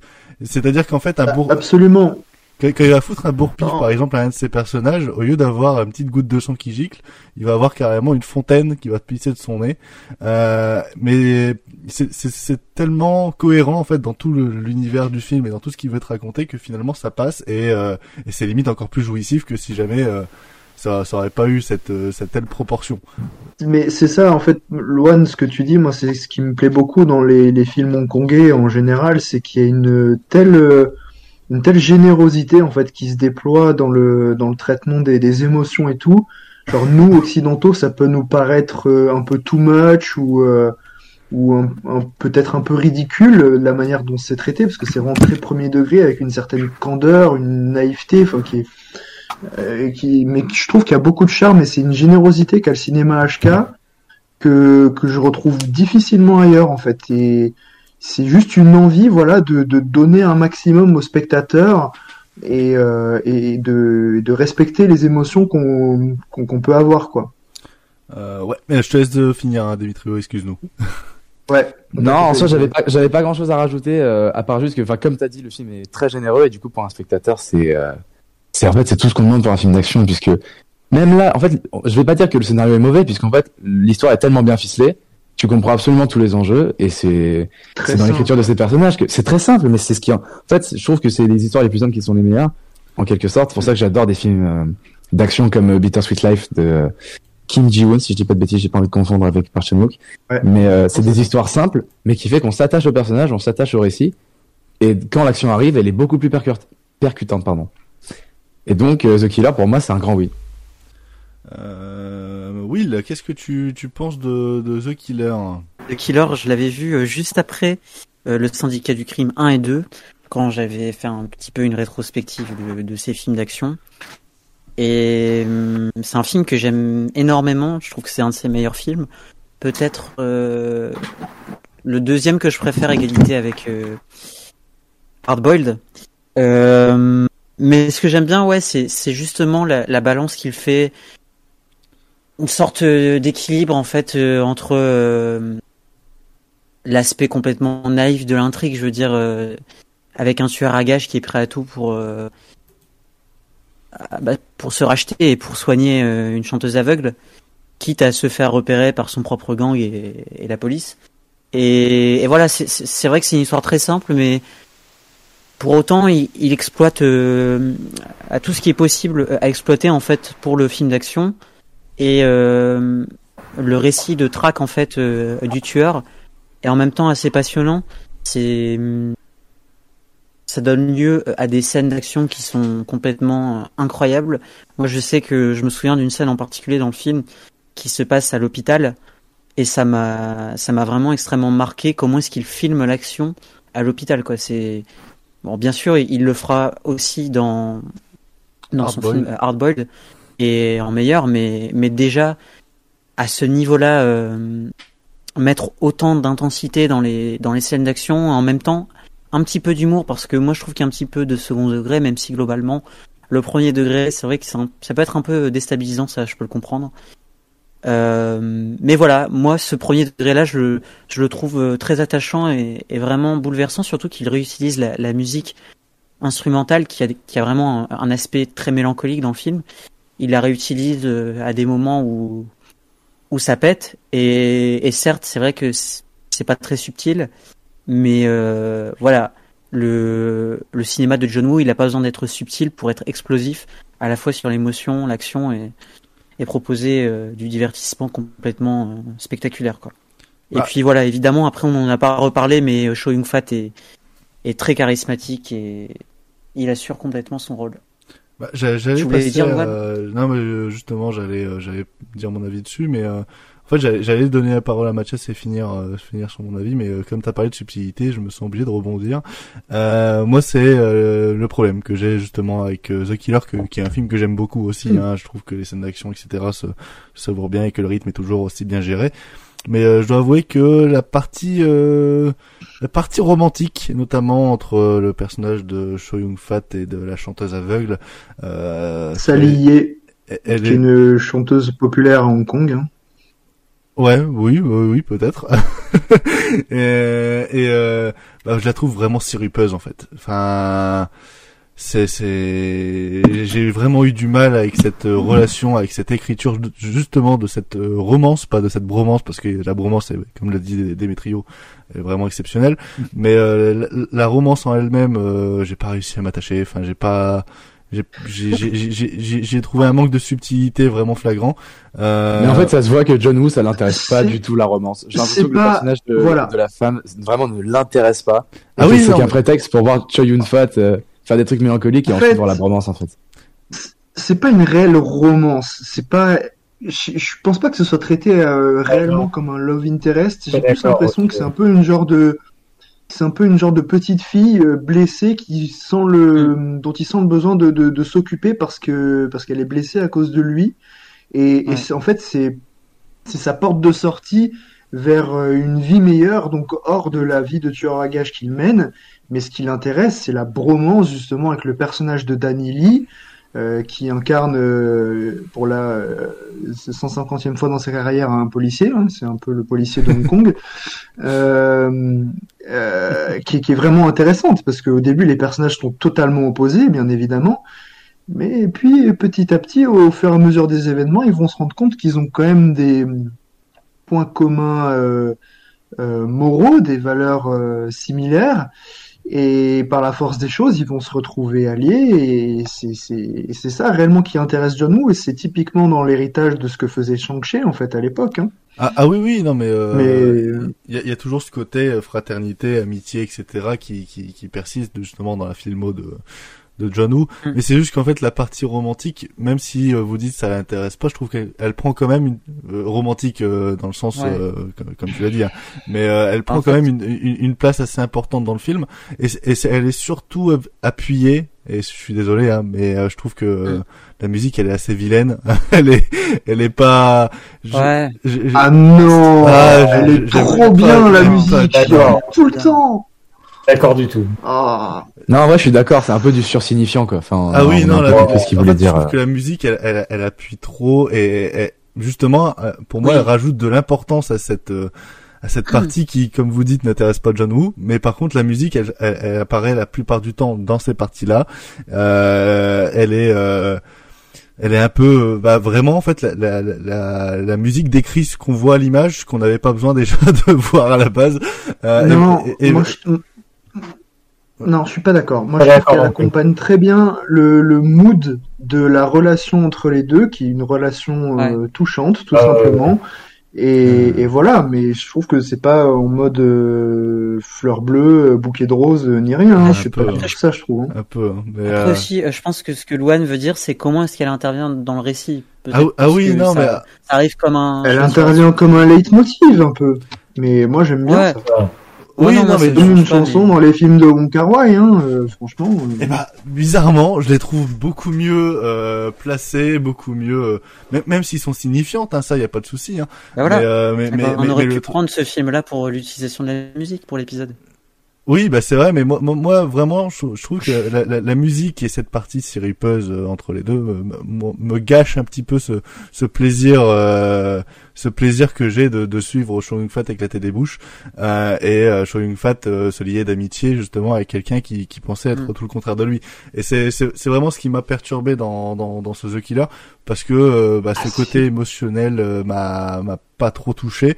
Après voilà, The Killer c'est de, de nombreuses et, et variées scènes d'action qui sont euh, un vrai régal pour les yeux. On sent que là, il y a, ah y a bah. pris de la graine par rapport au syndicat du crime qui était déjà euh, à du high level. Euh, là, la fusillade finale, c'est c'est un des plus grands moments du cinéma d'action. Ah oui, non, je suis parfaitement ah, je suis d'accord. je suis d'accord. Et il y a un moment dans ce regard final justement pour appuyer le côté bromance où il y a un regard entre les, entre les deux personnages principaux euh, et, et, ce regard mêlé avec euh, les actions qu'ils vont produire juste après, je trouve tellement marquant et tellement tellement mémorable. Euh, mm. Contrairement au syndicat du crime, je trouve qu'il y a des scènes de comédie euh, tellement absurdes. Euh, genre, alors il y en a une et qui sont très bonnes. Hein. Mais il y en a une où il y a le, il y a le policier et le tueur qui s'affrontent euh, dans l'appartement de la chanteuse aveugle. Euh, ah oui, oui. qui, qui est vraiment, euh, qui est vraiment très drôle. Ah oui, c'est gigantesque, ça, c'est génial. Ah, Ouais, ils, ils essayent de s'affronter, euh, mais tout en euh, faisant semblant de pas s'affronter parce que l'autre est aveugle et euh, en gros veulent ça. pas la contrarier quoi. Mais, donc c'est c'est c'est c'est vraiment mourir du rire et et, et c'est un truc que bah voilà par rapport au syndicat du crime j'ai j'ai mieux accepté ici euh, et il y a euh, il y y, y a cette scène d'action vraiment finale qui, qui, qui est vraiment époustouflante euh, où justement euh, les, les, deux les deux protagonistes vont euh, vont au final faire la paix et devenir les meilleurs amis du monde et c'est un des trucs les plus euh, les plus jouissifs que j'ai eu à voir ces, ces derniers temps donc euh, voilà, The Killer euh, demi-teinte par rapport au fait euh, justement de la partie sirupeuse, mais sinon c'est c'est c'est c'est c'est validé à 85% quoi. Euh, super film. Euh, et on va terminer sur Mathias. Qu'est-ce que t'as pensé, euh, Mathias? Moi, ça va être rapide. The Killer, euh, comme je disais tout à l'heure, quand t'étais pas là, j'ai regardé les films de John Woo dans l'ordre chronologique, enfin sa période hongkongaise. Fallait pas dire que j'étais pas là. Et, et The Killer, euh, The Killer, c'était vraiment, euh, c'est mon deuxième film préféré de lui, mais c'est un film que je trouve absolument immense. Je suis vraiment plus d'accord avec Vince pour le coup sur les, sur la, la romance qui en soi n'en est pas vraiment une, mais qui je trouve se marie vraiment très bien dans le film. Et je trouve pas que c'est en trop parce que ça apparaît dès le début du film.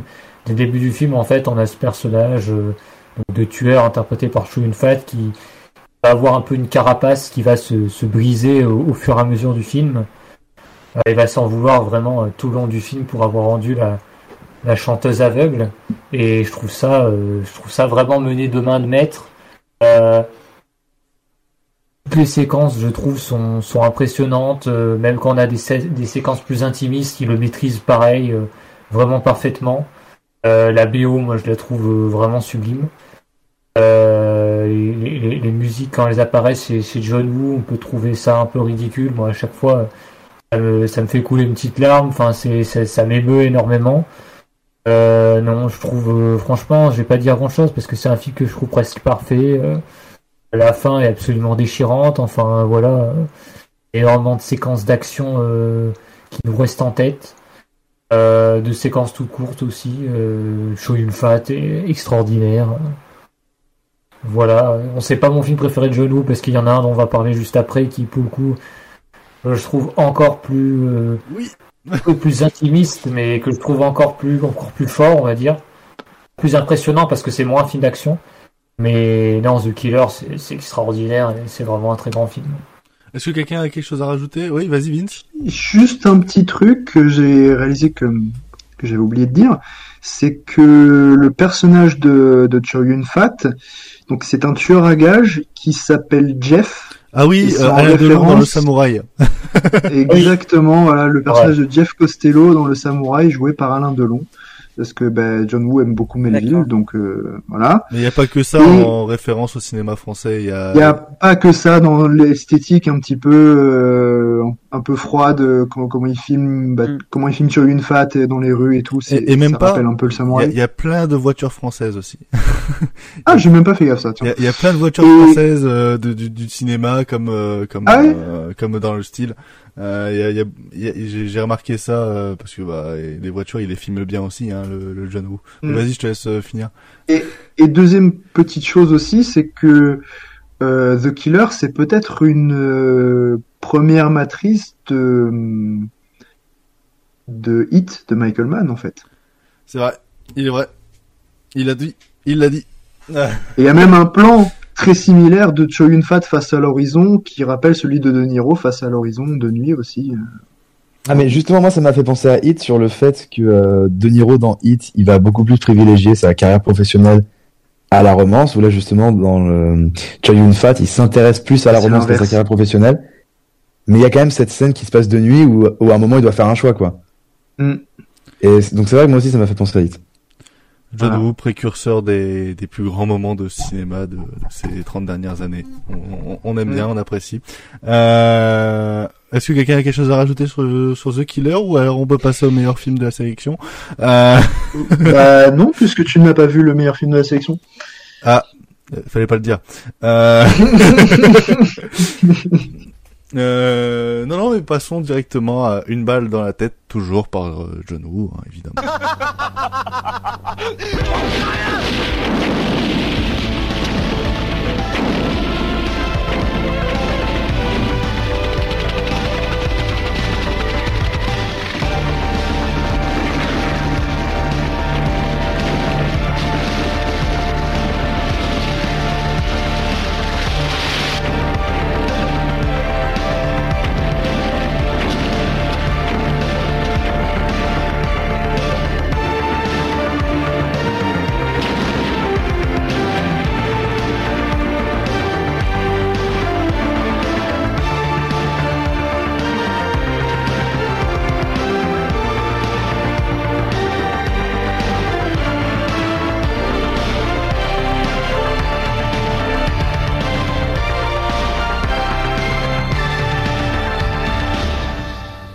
Dans la tête, c'est l'histoire d'un trio d'amis, euh, Ben, euh, Paul euh, et Frank, qui, de leur jeunesse insouciante à Hong Kong en 67, à la fin de la guerre du Vietnam, deviendront les pires ennemis.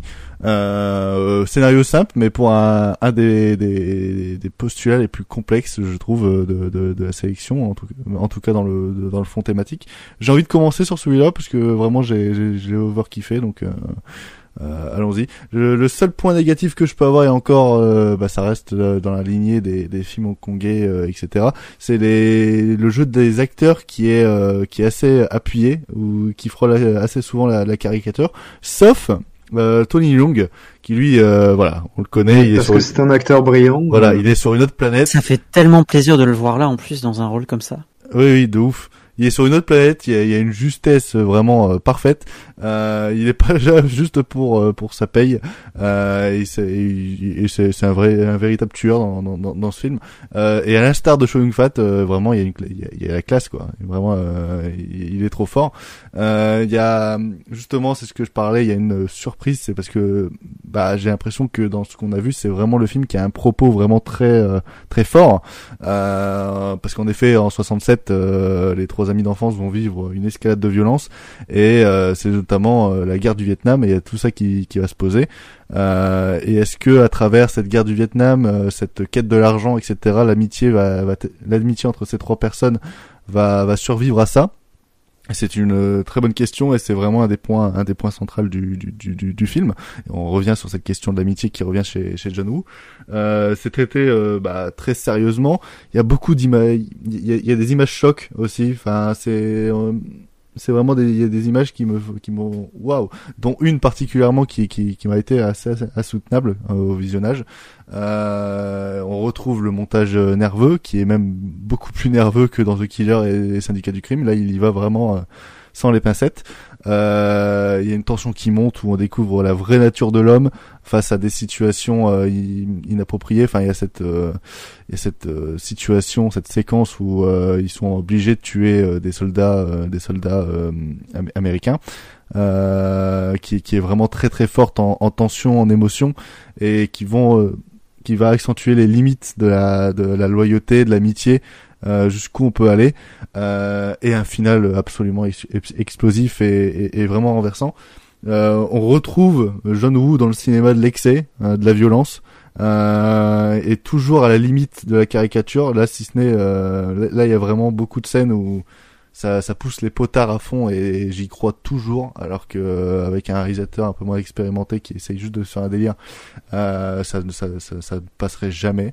Euh, et il y a surtout euh, et c'est ce que j'ai pas ressenti dans le syndicat du crime et, et, et The Killer mais vraiment une émotion palpable. Enfin euh, c'est c'est une émotion qui m'a rarement été communiquée en regardant euh, du cinéma d'action euh, hongkongais. Euh, donc euh, vraiment, ça m'a, ça m'a vraiment, vraiment plu. et voilà, c'est, une œuvre touchante, triste, d'une splendide noirceur, et, et, où la musique, là, elle est vraiment magnifique et se mêle parfaitement. à, à, l'action et, et, au personnage. Voilà, c'est vraiment je suis à deux doigts de mettre la note maximale au film, mais il y a toujours ce problème de des acteurs secondaires et tertiaires que je trouve un peu trop euh, un peu trop surjoués euh, par rapport justement en plus quand tu les mets en comparaison avec ce Tony Leung qui est qui est vraiment euh, qui est vraiment parfait quoi. oui, il me semble que c'est aussi ton film préféré de la sélection, si je me trompe pas. Complètement. Ouais, c'est celui que je préfère du, du réalisateur. Et bah, je te rejoins vraiment bah, sur ce, sur ce que tu as dit. Surtout, en fait, euh, comment ouais, il va, il va intégrer en fait le, le contexte de guerre et politique euh, au film euh, de Triade qui avait déjà exploité avant. Et en fait, en quelque sorte, le film, c'est un petit peu une relecture du film Voyage au bout de l'enfer de, de Chimino version John Woo. Absolument. Et, et pour autant, c'est ça a tellement en fait rien à voir euh, sur l'intrigue, enfin plutôt sur comment c'est traité dans l'intrigue, parce que voilà, on retrouve tous les éléments du cinéma de John Woo. Euh, tu l'as dit, ça passe par euh, euh le côté euh, excessif de la violence, euh, le rythme qui est vraiment mais sans temps mort. Hein, et il Ah y oui, a vraiment aucune baisse de régime. C'est limite C'est euh, même assez. non-stop action. hein. C'est insoutenable parfois limite. Ah oui, oui. Ouais, ouais, clairement.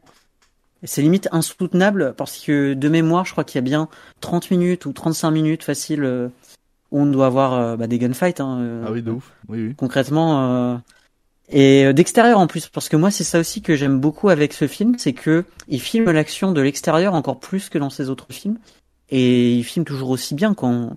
Donc euh, c'est c'est vraiment très fort. Après Tony Leung est excellent comme d'habitude. Les autres acteurs, moi c'est vrai que j'avais bien aimé leur jeu, donc pour le coup je vois pas trop ce que tu veux dire Louane, mais Je pense qu'il parle Voilà, de Jackie vraiment- Chung qui est qui Ah est ouais, un non, petit peu en oui. surjeu par rapport aux autres. Mais c'est son Ouais. style et moi ça me ça me choque pas et je trouve Ouais, que dans non. la bande il y a un électron libre comme ça qui est un peu Ouais. surexcité. Ouais, après, ça m'a pas trop dérangé, peut-être parce que j'y voyais un peu de diversité dans les personnages. Je veux dire, le fait qu'il y en ait pas un qui se ressemble, et au contraire, qu'ils puissent se déstabiliser les uns envers les autres, et que ça puisse être encore plus euh, explosif. Et, ouais, le film m'impressionne parce qu'il passe à une vitesse folle. En même temps, on est en stress permanent parce que on a peur que les personnages meurent. Il y a vraiment une implication dramatique qui est énorme, je trouve. La musique est superbe, tu l'as dit. Euh, moi, je sais que la photographie du film, je la trouve magnifique, surtout. Euh, toutes les scènes de, nuit, je pense, euh, à la conclusion du film, qui est, remarquable. Voilà, vraiment, je, me souviens avoir pleuré de, devant, donc vraiment, vraiment, clairement, en tout cas pour moi, le mon film préféré du réalisateur et il faut le voir, c'est c'est un exemple de comment un réalisateur peut faire un, un film de genre différent pour l'incru- pour l'incruster dans, dans un genre qui est pas celui euh, original. Je veux dire, c'est pas un film de guerre, mais en même temps, ça traite un petit peu quand même en sous-contexte de des effets de la guerre, tout en étant un film de triade. Donc c'est c'est c'est vraiment pas évident d'assumer ce postulat et il le fait très bien. C'est clair. Euh... Demetrio, qu'est-ce que toi tu as tu as pensé de ce de ce une balle dans la tête? Euh, je suis un peu mitigé parce que je suis un peu moins euh, dithyrambique que vous. J'ai trouvé que c'était bien. Enfin, évidemment, euh, c'est pas un film de peintre, quoi. Mais j'ai pas pu m'empêcher de me dire que c'est Voyage au bout de l'enfer, mais en moins bien. Mais en tellement moins bien. Et je sais que la comparaison en soi est, enfin, logique, puisque ça, ça se voit qu'il en est inspiré, évidemment. Même s'il il essaie de s'en éloigner. Même si les scènes de guerre et d'horreur sont très bien maîtrisées, bien exploitées, euh, impactantes pour les spectateurs et euh, franchement j'en ai fait partie mais j'ai pas pu m'empêcher de me dire ah putain quand même ça marche mieux dans Voyage au bout de l'enfer. Malgré tout quand on dépasse un peu la comparaison euh, je trouve qu'il y a une, une ambivalence très particulière au film. C'est-à-dire qu'on passe de grandes scènes avec beaucoup de candeur euh, donc on, on parlait de la bromance euh, qui tourne limite au porno érotique gay euh, dans le début du film mais qui après va basculer dans l'horreur euh, et, euh, et la guerre. Donc c'est assez intéressant à voir, j'ai trouvé. Un peu déstabilisant pour moi, surtout que j'ai commencé euh, les films de hongkongais euh, avec celui-là. Donc c'était particulier. Mais euh, évidemment, les acteurs sont, sont très bons. Tony Leung est, est très charismatique, il y a, il y a pas de souci là-dessus. Les scènes sont très bien réalisées. Je crois qu'il y a... J'ai jamais vu autant de morts dans un seul film. Je crois qu'il y a au moins genre 200 personnages qui meurent. Oui. C'était assez euh, assez intéressant. Ah là, je il crois qu'il y a des, il y a dépasse- des explosions. Ouais, il dépasse, il dépasse Pekin Pass, sûr. Et je pense qu'il y a des explosions toutes les 30 secondes. Donc Michael Bay, on sait un peu de qui il s'est inspiré. Et euh, mais non, il y, a, il y a des très belles choses. Le concept est bien exploité. Et j'ai, par contre, j'ai aussi des réticences avec la fin, fin, fin. Je sais pas trop comment dire. Euh, L'ultime fin avec la comparaison de quand il faisait du vélo, tout ça. Bon, je trouvais que c'était un peu trop. Sans spoiler euh, la fin, je- moi, enfin, en- moi, ça m'a un peu trop sorti. Ouais, non, mais je, Ouais. je peux comprendre, c'est ce que j'ai ressenti sur les précédents films, mais celui-là, ça, ça passait bien, ça passait crème. Non mais Ouais, celui-là, autant j'avais des réticences, j'ai trouvé qu'il était très euh, très divertissant et intéressant parce que justement j'aimais pas tout là-dedans, tu vois. C'était peut-être ces imperfections qui le rendaient spécial. Ouais, ouais, je sais pas je- trop comment expliquer, mais Je vois ce, ce que tu veux dire. Euh... Mathias, qu'est-ce que tu vois, tu as, tu as pensé de, de une balle dans la tête Du coup, euh, moi, je vais rejoindre, euh, je vais vous rejoindre toi et, et Will parce que c'est clairement mon film préféré de genou.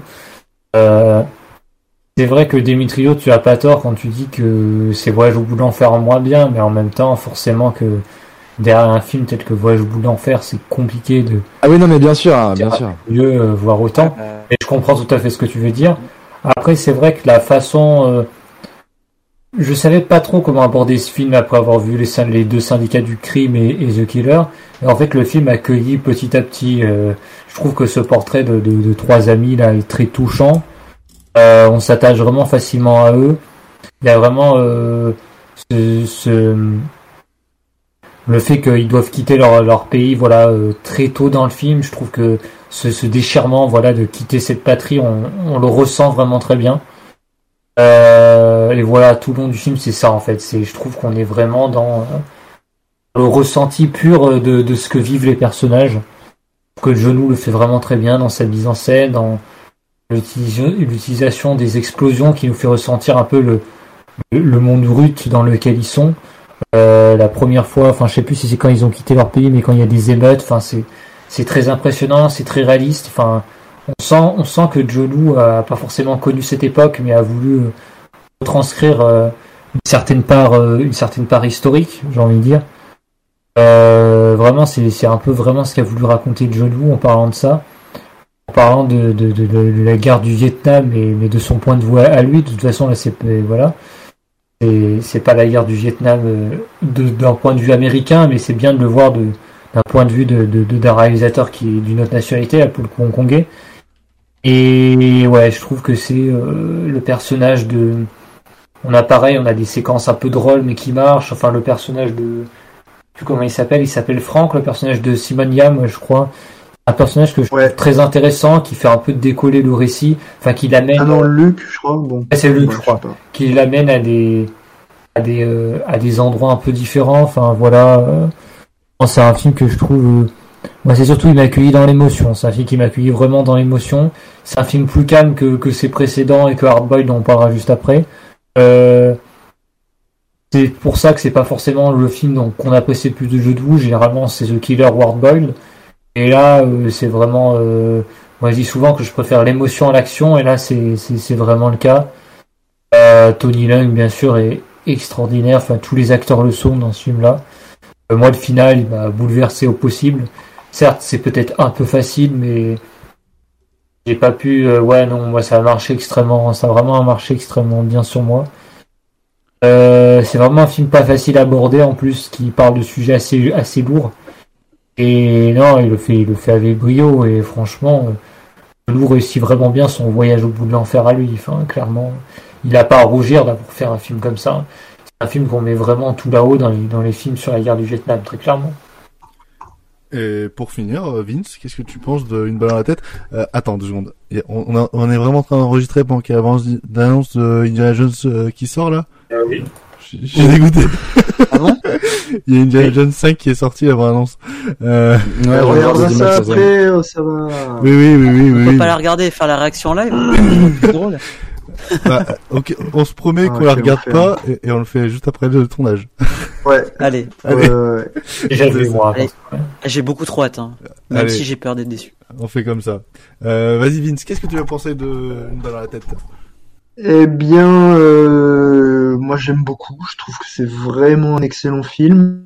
Euh, je l'aime moins que les, les autres euh, John Woo, enfin surtout The Killer et, Hardboiled dont on va parler après.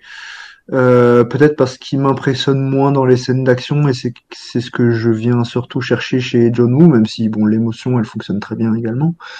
Euh, je voilà, je pas vraiment expliquer. Néanmoins, euh, quand je l'ai découvert, euh, j'avais pas vraiment lu le synopsis et donc du coup je m'attendais pas du tout à ce que le film m'embarque au Vietnam euh, comme ça.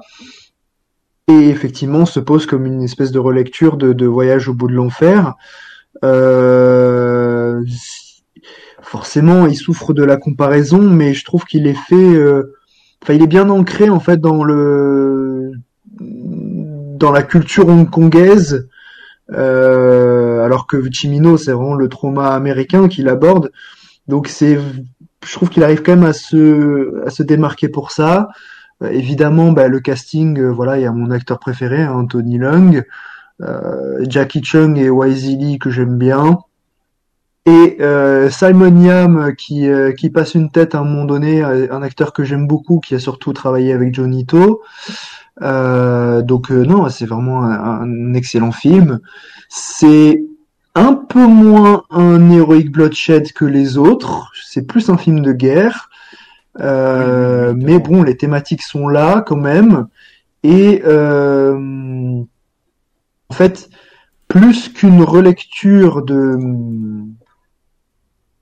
de, de Voyage au bout de l'enfer, en vrai, c'est un c'est un, c'est une sorte de remake de, de Blood Brothers, euh, frères de sang de, de Shang-Chi. Euh, L'histoire entre les trois personnages, euh, c'est pratiquement la même. Euh, D'ailleurs, regardez-le, euh, Frères de sang, c'est très bien. Et il y a Tilung, euh, qui était dans le syndicat du crime, qui joue, euh, pour une fois, c'est assez rare dans sa carrière, un rôle d'antagoniste, donc vraiment très intéressant à voir. Euh, mais voilà, j'ai- j'aime beaucoup. Enfin, c'est un film admirable qui, fonctionne à peu près sur tous les points. Et, et, voilà, mais c'est juste qu'il m'emporte un peu moins. Peut-être qu'il m'impressionne moins dans les scènes d'action euh, que les autres. Et peut-être que c'est pour ça que je le porte un peu moins dans mon estime. Mais c'est quand même, euh, c'est quand même fantastique. Ok. Euh, bah, par contre, moi, il m'impressionne plus que tout, que les deux autres du coup que j'ai vus en termes de, de films d'action. Tu vois, genre, euh, je, je comprends ce que tu veux dire, mais euh, mais à la fois, je suis pas d'accord. Euh, on va partir sur le dernier film de, de la sélection. On va maintenant passer sur À toute épreuve, Hardboil en VO, toujours réalisé par John Woo, avec euh, justement la rencontre de euh, Tony Leung et euh, Cho Young Fat.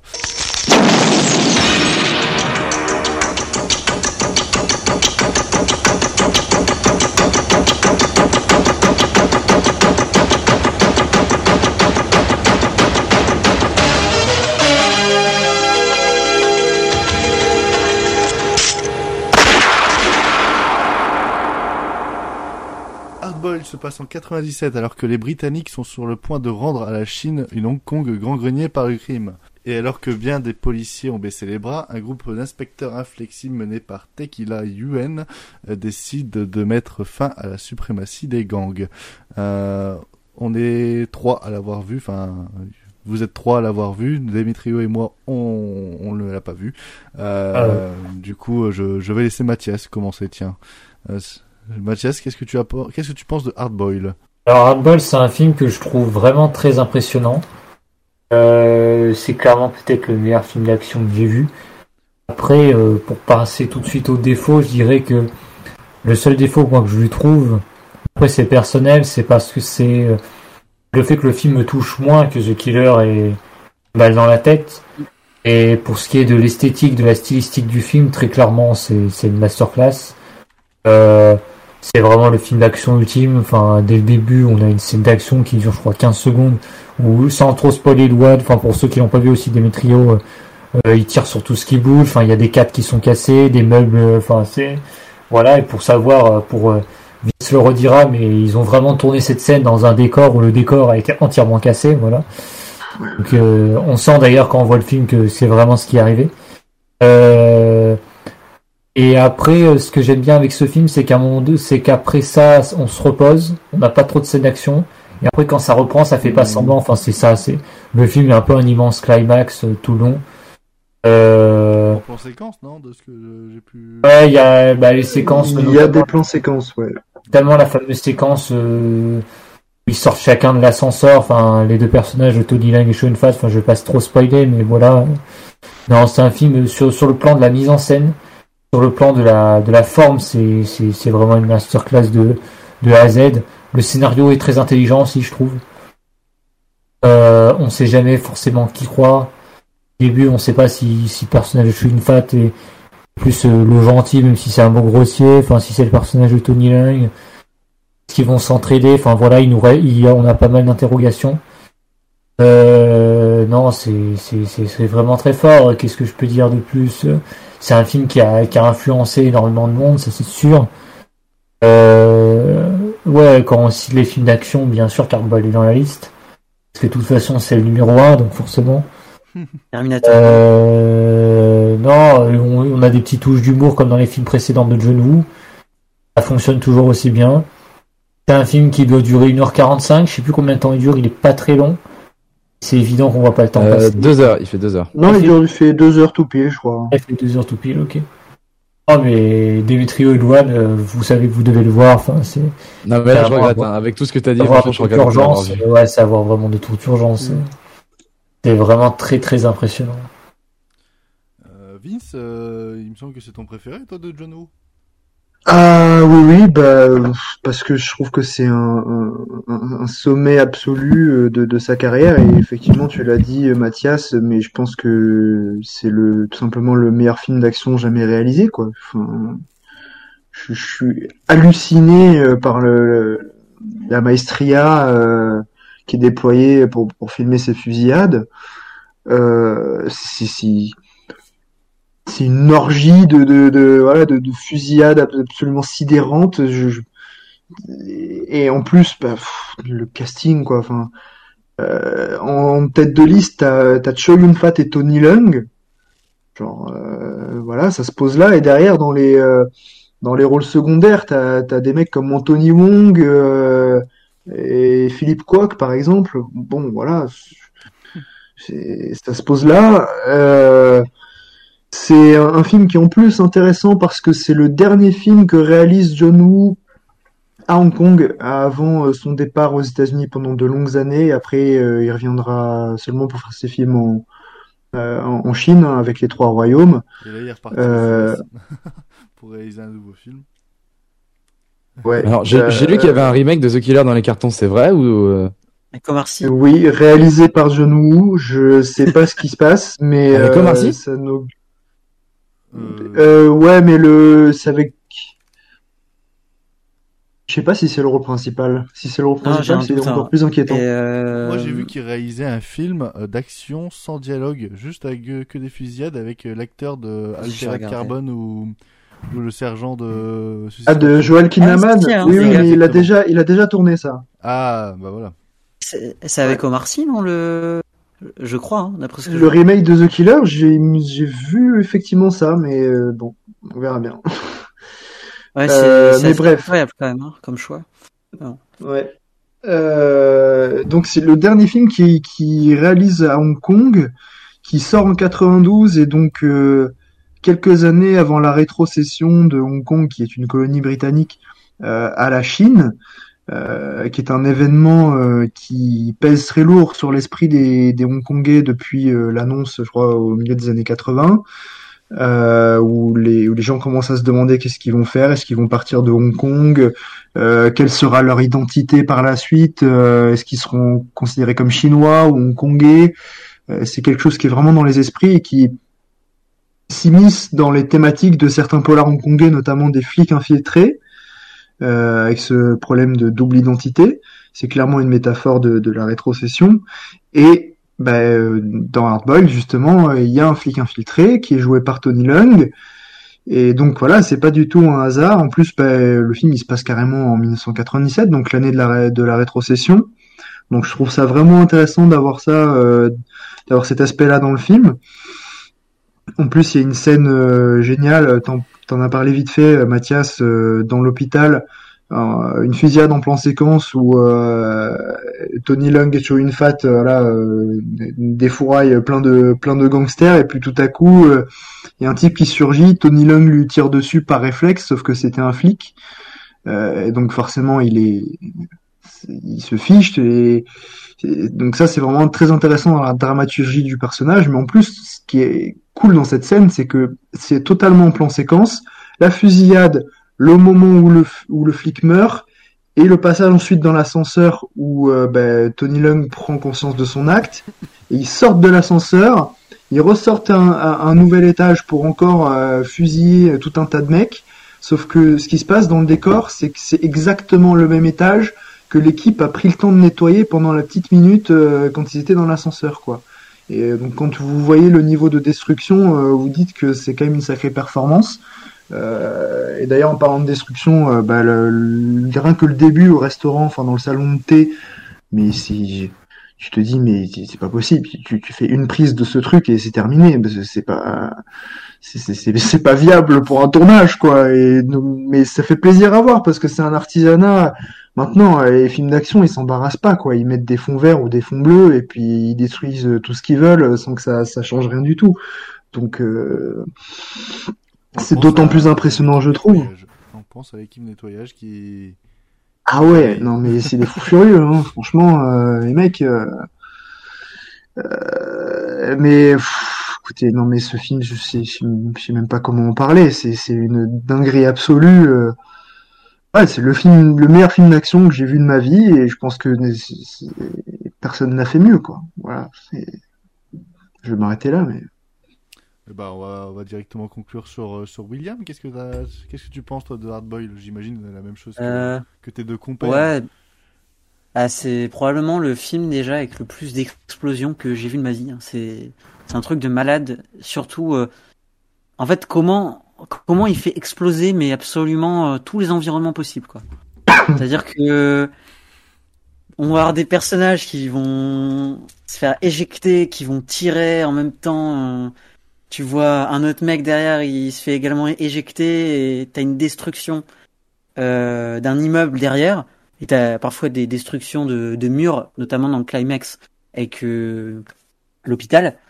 Et ouais, ça donne lieu à des à une gestion de l'espace déjà qui est exceptionnelle. Effectivement, c'est sur ce point-là, je pense que c'est objectivement le meilleur film d'action de tous les temps, juste juste pour cet élément-là en fait. Comment il il, sait gérer l'espace euh, par sa mise en scène, comment il filme ses personnages, en même temps comment l'action est bien filmée parce que pour les films d'action, moi je pense également au film de Johnny To, lui qui, qui a un style aussi très très marqué et vraiment très très fort aussi pour filmer l'action, mais c'est vraiment pas tout à fait la, la même chose que John Woo qui lui va vraiment insister sur la distance entre les personnages et évidemment là il utilise beaucoup les, les ralentis pour donner plus de d'envergure ouais au, au déplacement euh, aux pirouettes même que font les personnages en quelque sorte pour se défendre. Et du coup, on a l'impression de voir en permanence des, des duels de gunfight euh, limite. euh, on parlait euh, de films de chevalerie, mais mais tout le film, c'est vraiment c'est un film de guerre urbain quoi en quelque sorte.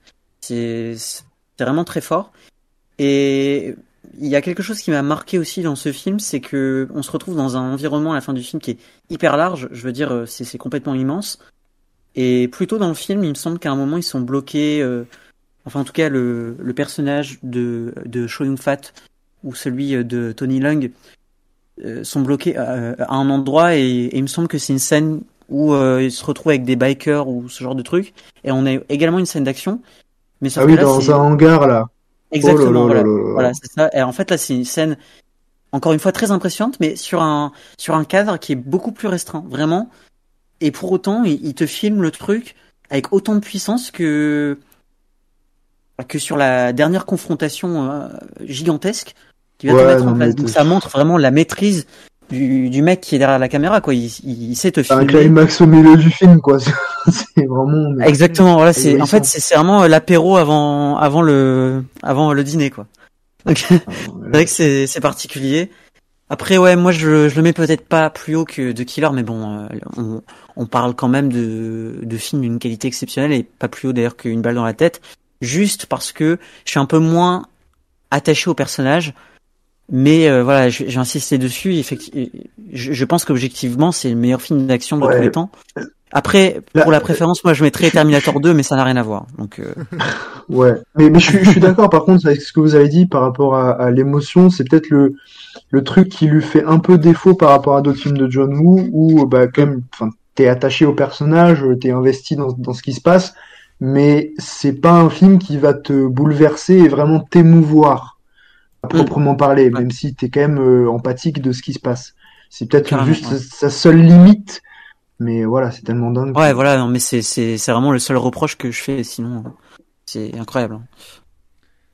Euh, bah, on en a fini avec euh, cette partie une des meilleurs films d'action, le cinéma hongkongais spécialisé à John Woo. Ça va être compliqué à chaque fois. Euh, ça va être découpé en plusieurs parties. Je ne sais pas combien il y en aura, mais euh, Sachez qu'on se retrouve tous les trois mois pour vous parler de, de films d'action. Euh, on va se poser ça comme ça pour euh, limite et ça pourrait ça pourrait évoluer par la suite. Euh, on va maintenant passer à la séance cinéma. Euh, enfin, parce que euh, on a quand même pris beaucoup de temps. C'était pas désagréable, mais euh, mais on a pris beaucoup de temps, donc on va passer maintenant à notre cinéma. C'est 200 fois réalisé par Richard Brooks.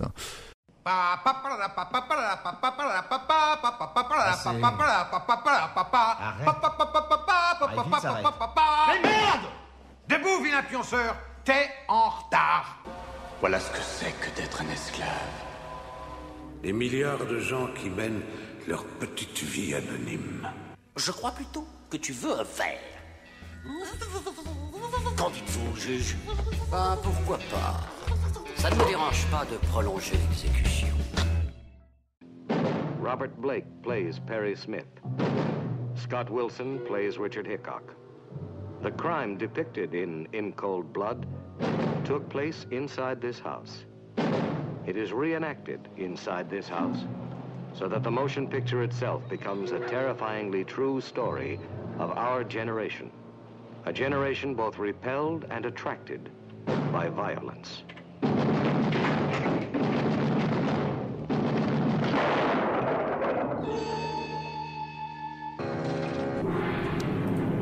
Yes. Alors 200 fois. Attends, attends, attends, attends, attends. C'était ma petite transition voilà, pour direct. générique. 200 fois réalisé par euh, Richard Brooks raconte l'histoire inspirée de faits réels de deux jeunes repris de justice qui, le 15 novembre 59 à Holcomb, euh, petite ville du Kansas, euh, assassinèrent froidement une famille d'agriculteurs euh, sans aucun mobile. C'est Will qui l'a choisi en gagnant le Monsieur Personne. Will, je te laisse le présenter et dire ce- que tu en penses. Je t'en prie. Ouais. Alors déjà, je vais poser quand même une.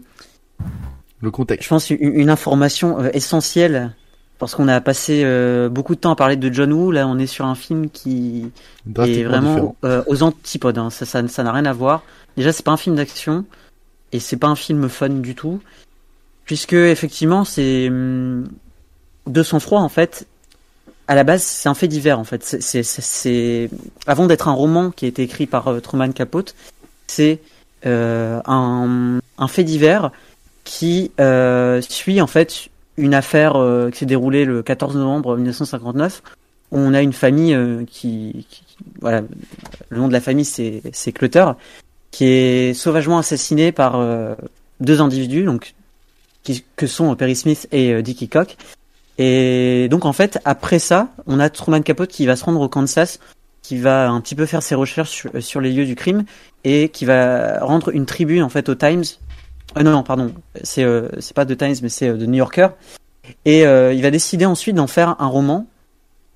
Et d'ailleurs voilà en fait on dit que Truman Capote a en quelque sorte inventé le roman de non-fiction puisque ce qu'il raconte précisément dans son roman c'est exactement ce qu'il s'est passé. C'est inspiré de d'éléments précis d'enquête et et précisément dans ce cas-là, Richard Brooks, il, a vraiment eu soin de de donner précisément les, les différents éléments du roman, donc ce qui s'est euh, on va dire, enfin ce qui s'est vraiment passé dans l'enquête et euh, ce qui est et, et donc ce qui est raconté dans le récit de l'auteur.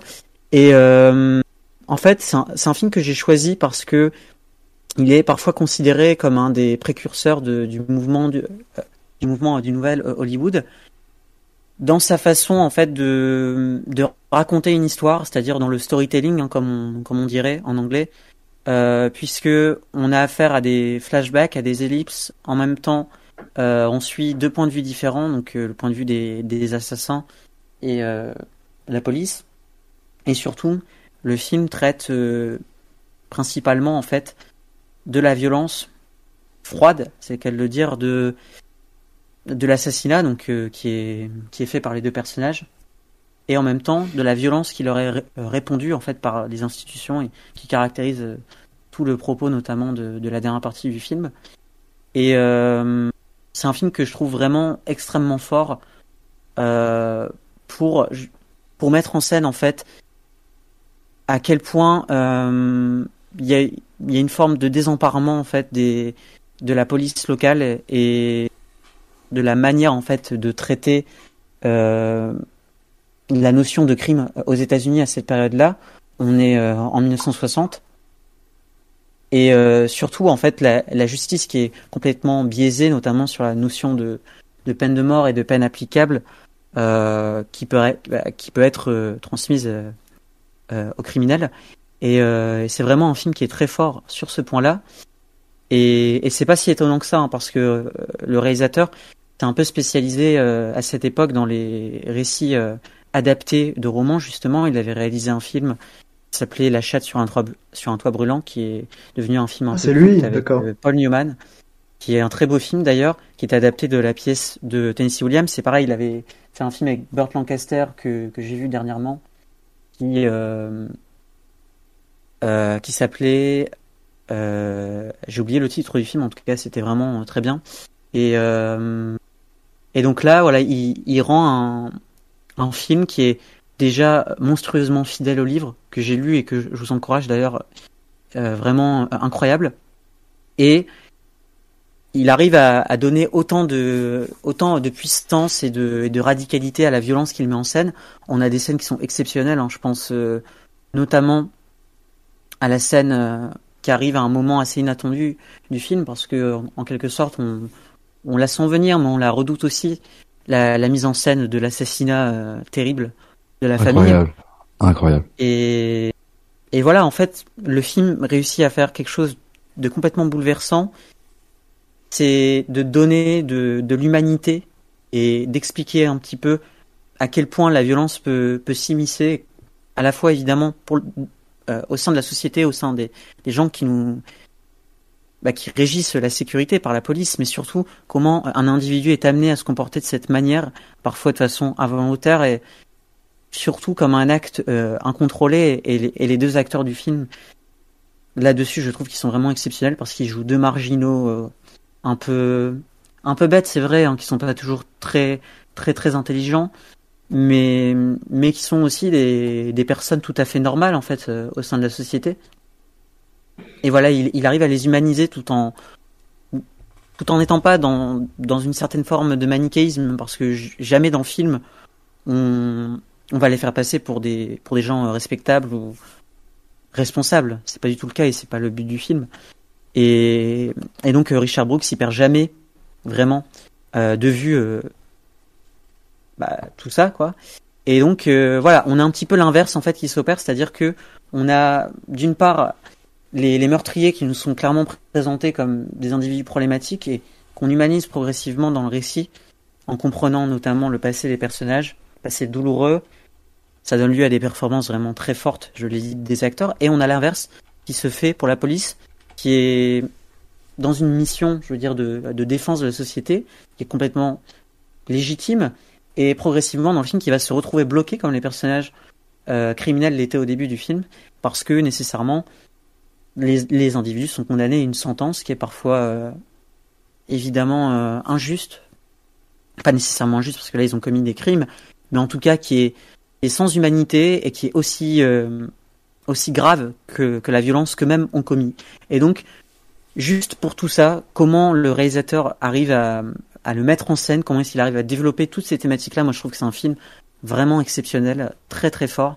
Je pense à la performance euh, de l'acteur, euh, je pourrais plus vous dire le nom, mais c'est, mais, mais c'est l'acteur qui joue le, le petit, euh, le petit euh, des deux. Qui est... Celui qui ressemble euh, fortement à l'acteur principal de Roger Rabbit. oui, un, un, un, peu, ouais. Mais alors lui, il, il, a, il a droit à une scène vers la fin du film où il est en train de pleurer, mais je, trouve ça d'une ah j'allais en parler. Et... J'allais en parler. Justement. Mais alors vraiment, ça c'est ça ça m'a tué euh, tué la. C'est Robert Blake, euh, l'acteur. Voilà, Robert Blake. Ah mais c'est vrai qu'il y a Scott donc, voilà, Wilson. Vraiment, moi, j'aime énormément le film. Attends, je, je, voulais peut-être juste rajouter un truc. Oui, vas-y. C'est que euh, le film fait beaucoup penser à un, à un petit euh, long métrage qui est pas très connu. Euh, attendez que je retrouve le titre. Euh, Moi j'allais dire, il y a Scott Wilson aussi dans le film, c'est l'acteur qui joue Herschel dans The Walking Dead et je l'ai pas reconnu. Oui. D'accord. Ouais, alors du coup, les gars, je voulais juste dire, le, le film me fait un petit peu penser au film L'Incident, euh, qui est un film qui était sorti en 1967, donc à peu près à la même période. Et euh, pareil, euh, il se situe d'ailleurs juste avant l'émergence du, du, du nouvel Hollywood, avec Martin Sheen et, Tony Musante. On a un petit peu la, la même manière de raconter l'histoire, c'est-à-dire que on sait jamais concrètement quand le crime va va se va faire surface et euh, quand on va assister à la catastrophe. Mais euh, pendant tout le film, on s'attarde avant tout sur la psychologie des personnages et c'est un film qui est, qui est vraiment très bien que je vous conseille aussi. Et voilà, moi c'est vraiment pour toutes ces idées-là et surtout pour la, bah pour la, je dirais pour la détermination du réalisateur à affirmer un style quand même assez radical qui était pas très présent dans le cinéma euh, américain à cette époque et qui a nécessairement influencé d'autres réalisateurs. Ah, moi, moi, je vais, euh, je vais reprendre la parole euh, pour, pour faire très vite fait parce qu'on a pris quand même pas mal de retard. Euh, tu parlais justement du style, etc. Moi, je trouve que, et c'est le seul point négatif, enfin négatif, encore, ça, ça reste ma pensée, mais je trouve que Richard Brooks, il, il reste, euh, il, il, semble plus regarder, tu vois, pendant tout le film, du côté des films noirs de la fin des années 40, 50. Euh, ouais. plutôt que euh, du côté du nouvel Hollywood qui est en train d'émerger au moment où, où il tourne le film. Euh, du coup, ça fait que le film fait ah, je... plus daté que que, ouais. que ce qui de ce qui que ce qu'il devrait être normalement. Ouais, mais justement, tu vois, en fait, il est il précède vraiment le nouvel Hollywood. Hein. C'est on, on est clairement pas, tu vois, encore sur des films qui ont qui ont des partis pris très radicaux, donc je pense qu'il ah. est dans le juste milieu en quelque ah, sorte. Ah oui, oui, oui, oui, c'est juste que c'est vrai que bah, le film fait un peu plus daté que ce qu'il devrait être normalement. Oui, oui. Mais après, voilà, c'est un film que j'ai j'ai beaucoup beaucoup aimé. Euh, je trouve que la reconstitution des, des, des faits est, est, assez euh, est assez minutieuse. Euh, j'ai lu qu'il y a, il y a réutilisé des lieux, enfin, il, y a, il y a réutilisé des lieux de réels en fait de, de, de ce qui s'est passé, quitte à utiliser la maison du crime par exemple, ou des personnes qui ont qui ont réellement participé aux faits divers en fait. Euh, donc ça fait, ça crée une sorte d'authenticité au, film qui est vraiment palpable. Euh, il se pose vraiment dans la tête des protagonistes euh, qui sont jamais posés comme étant dans le mal absolu euh, ou des criminels euh, vraiment méchants euh, et, et, et, ce qui nous permet d'avoir une empathie envers eux mais une empathie assez assez discrète mais mais tout de même notifiable euh, et, euh, et, et surtout euh, bah, le, le, fait divers en question c'est surtout dans ça arrive tard dans le récit. Et donc du coup ça nous permet de, de nous attacher et de voir euh, comment ces personnes en arrivent là où, où, où ils vont. Mm. Euh, et, par exemple, il y va pas toujours les glorifier. Moi, je sais qu'il y a une scène, par exemple, de collecte de, bouteilles vides avec euh, deux compagnons euh, d'infortune, qui, m'a marqué par la solidarité à travers les, les, personnages. Mais à l'inverse, on va voir une scène où ils sont pris en stop, qui qui, qui, qui, ne, qui nous démontrera que la vie ne tient qu'à un, concours de circonstances, euh, qui sont pour ceux qui ont le malheur de les croiser, tu vois. Donc il euh, y, a, y, a, vraiment ce côté euh, très bipolaire dans, dans, l'appréciation qu'on peut avoir de ces deux personnages. Il y, a, y, a, y a aussi des d'astucieux et novateurs procédés de mise en scène, notamment l'utilisation du flashback, qui est, qui est vraiment très intelligente, tout comme le montage qui est vraiment très astucieux. Euh, qui, qui, donne lieu à des enchaînements de, de séquences assez, assez mémorables. Il euh, y, y, a un moment, il y a une séquence avec une, une pluie qui va se greffer sur le, le visage, sur le visage du, du, d'un des meurtriers. C'est ah, terrible ça. Alors ça vraiment, moi, ça euh, moi j'ai pleuré à ce moment-là. Ah, c'est vrai, c'est vraiment très très beau. Euh, tout comme la bande originale très Jay-Z, euh, qui, qui, qui, est vraiment très très belle et, et, et, et, tout simplement la construction du récit qui est vraiment très très euh, intelligente. Euh, tu l'as dit, c'est un film très froid, très noir. Euh, dans dans l'empathie et les émotions, par exemple, c'est on a vraiment face à des on est vraiment face à des criminels, etc. Mais quand un des personnages va dire une phrase à, à la fin, c'est j'aimerais m'excuser, mais mais je ne sais pas à qui. Euh, je trouve que cette phrase est, est vraiment euh, très euh, très très belle et vraiment elle tire, elle m'a mm. tiré les larmes. Hein. Enfin, c'est la façon dont il et...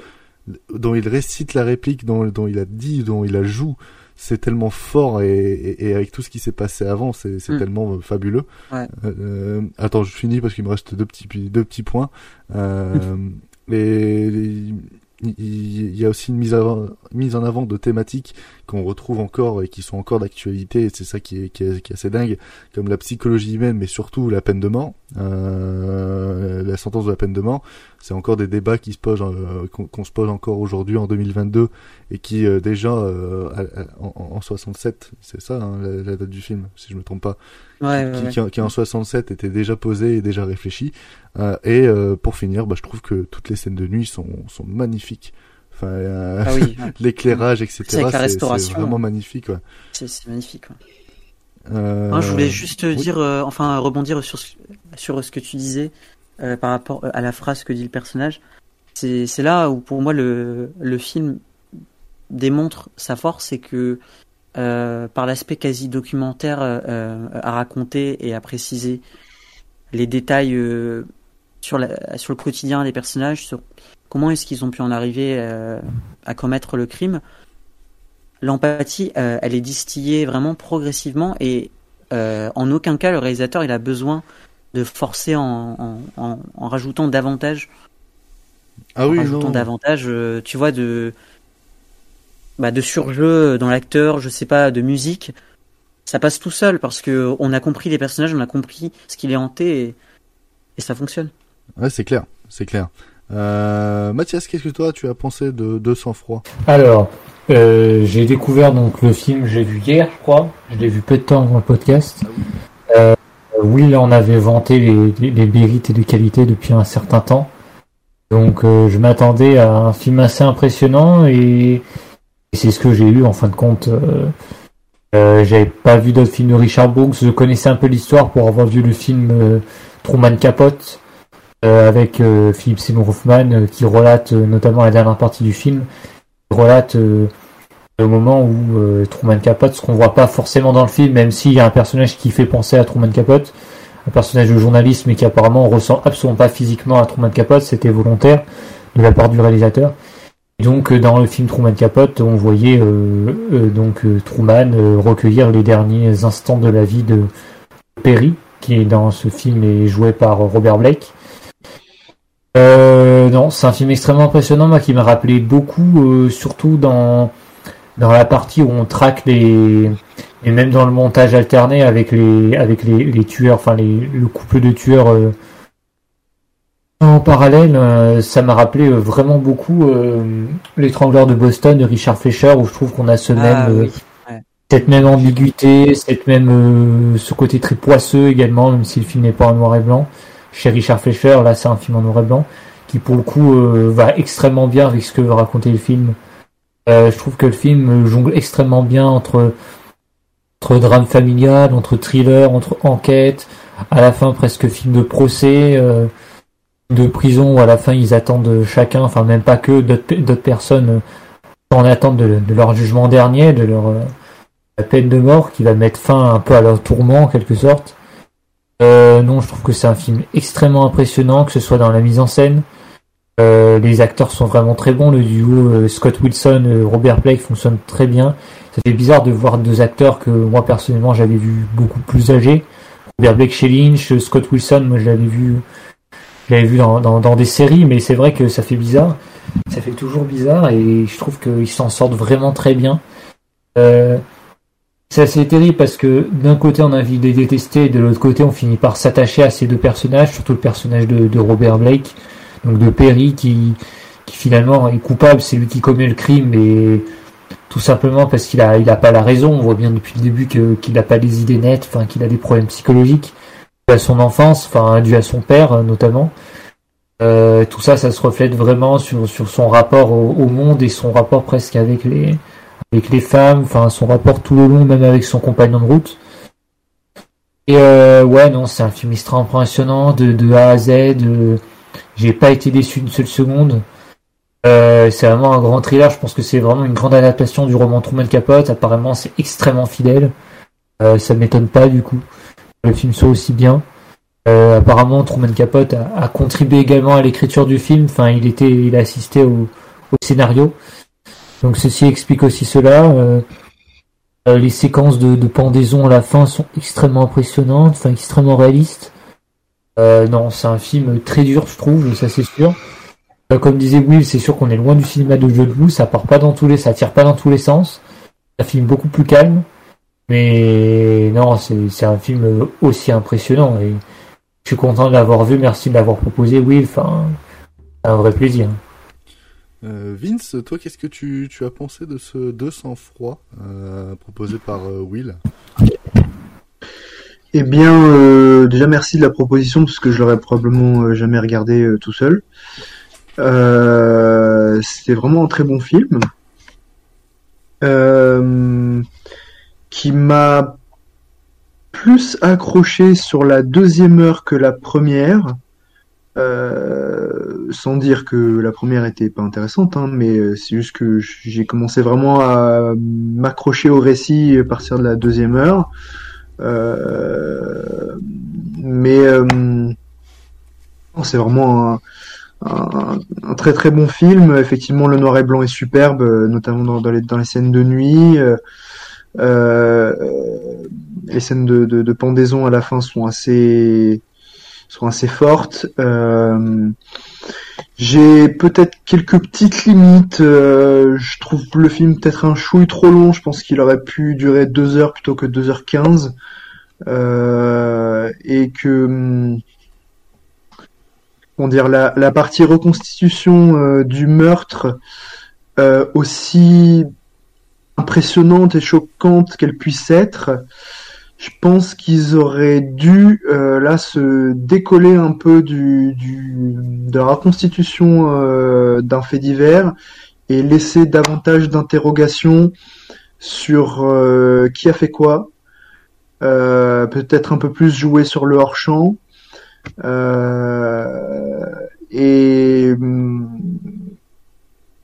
que là du coup en fait on nous donne un peu toutes les réponses sur le plateau et je trouve que c'est c'est un peu moins intéressant mais bon ça reste quand même efficace hein, ça marche quand même hein.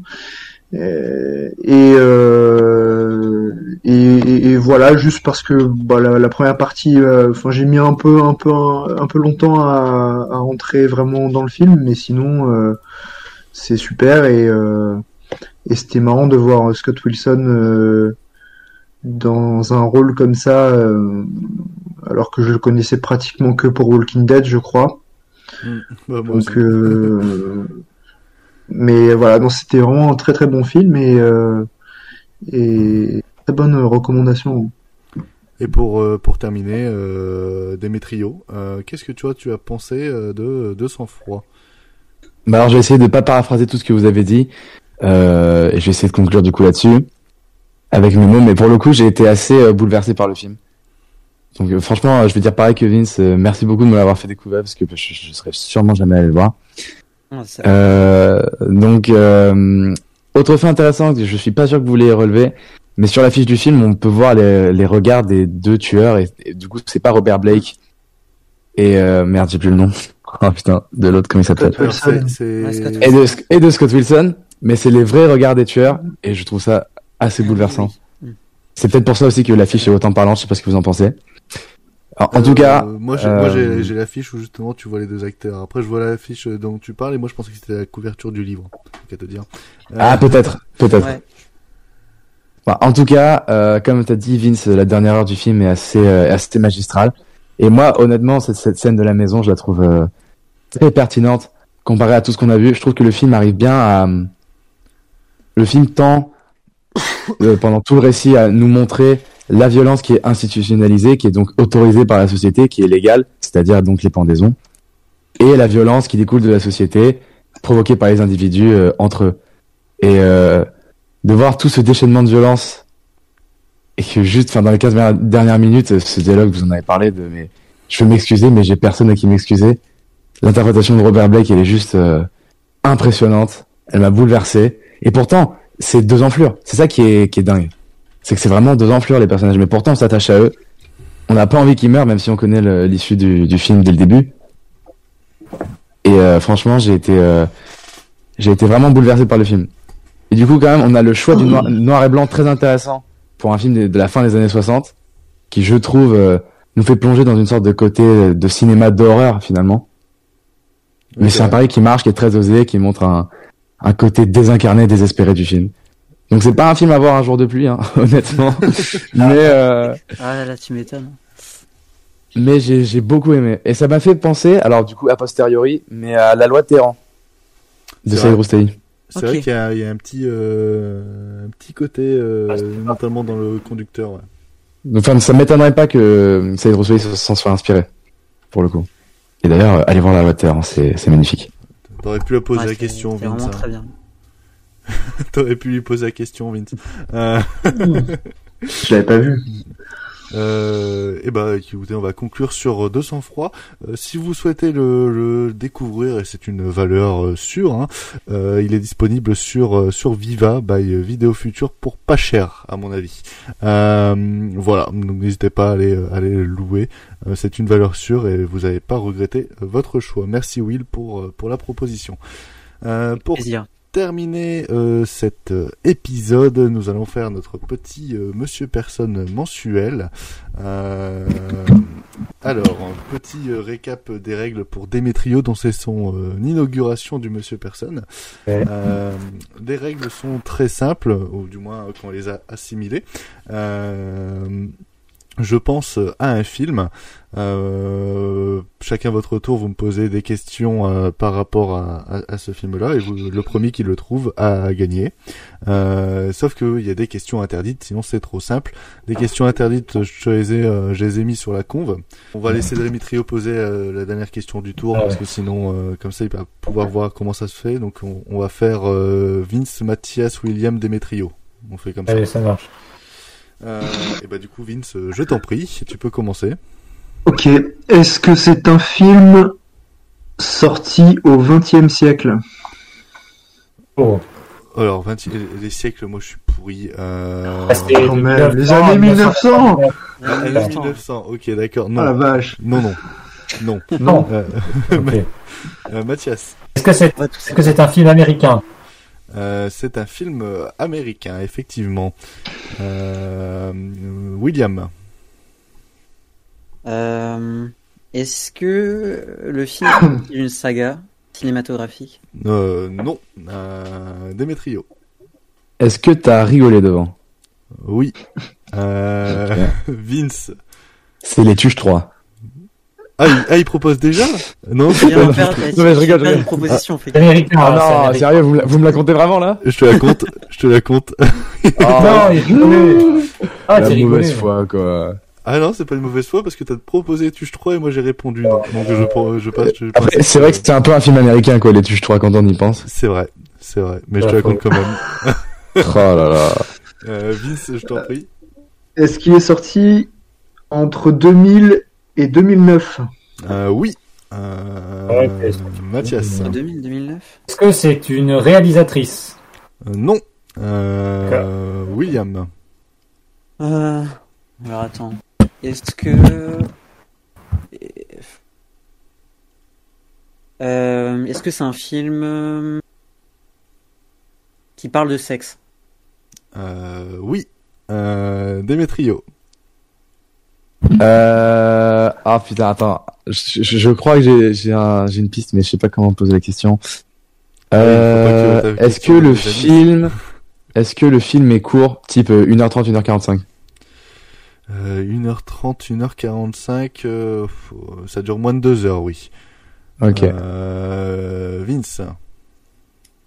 Est-ce que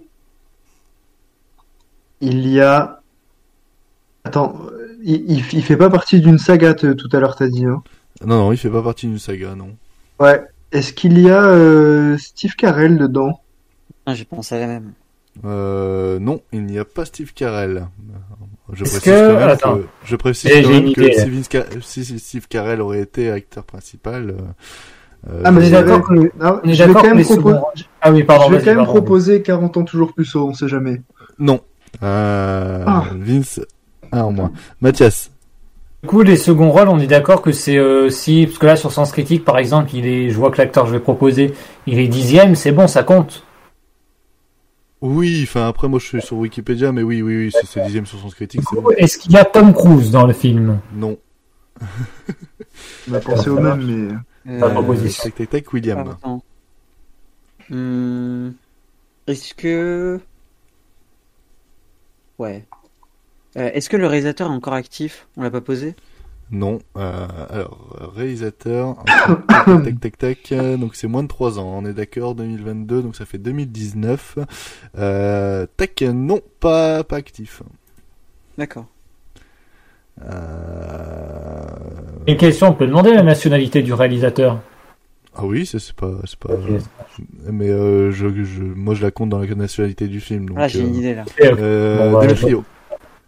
Euh, Est-ce que dans le film, il y a Mike Tyson? Non. Euh... Ah merde, putain. Euh, Ah oui, c'est pas une saga. Ah, je suis con. Euh, Est-ce que sur l'affiche, il y a deux personnages dans un lit? Euh, non. Euh, Mathias. Est-ce que sur l'affiche, il y a...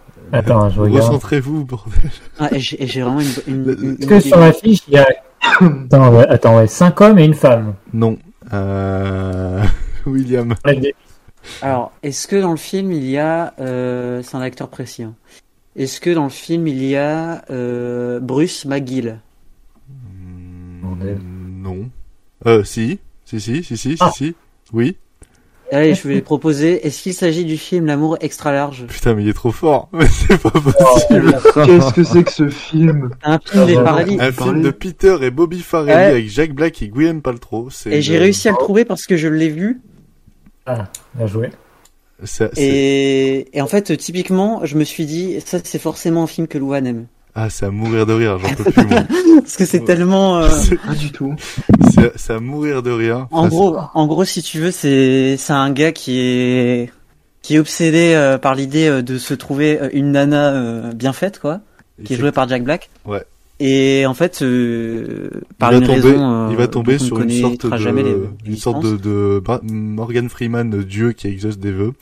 Euh, et donc du Et- coup pendant euh, pendant euh, un séjour à l'hôpital ou etc il va le rencontrer et euh, il va lui donner un, un sort.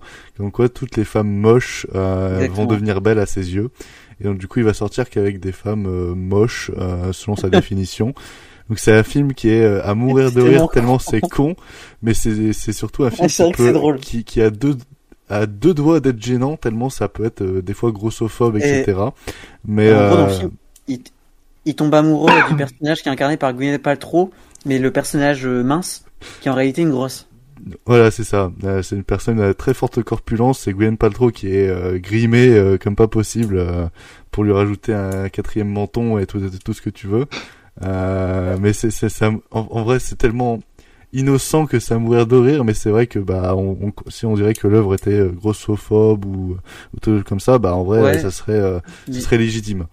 Mais c'est tellement innocent vois, et genre- con quoi.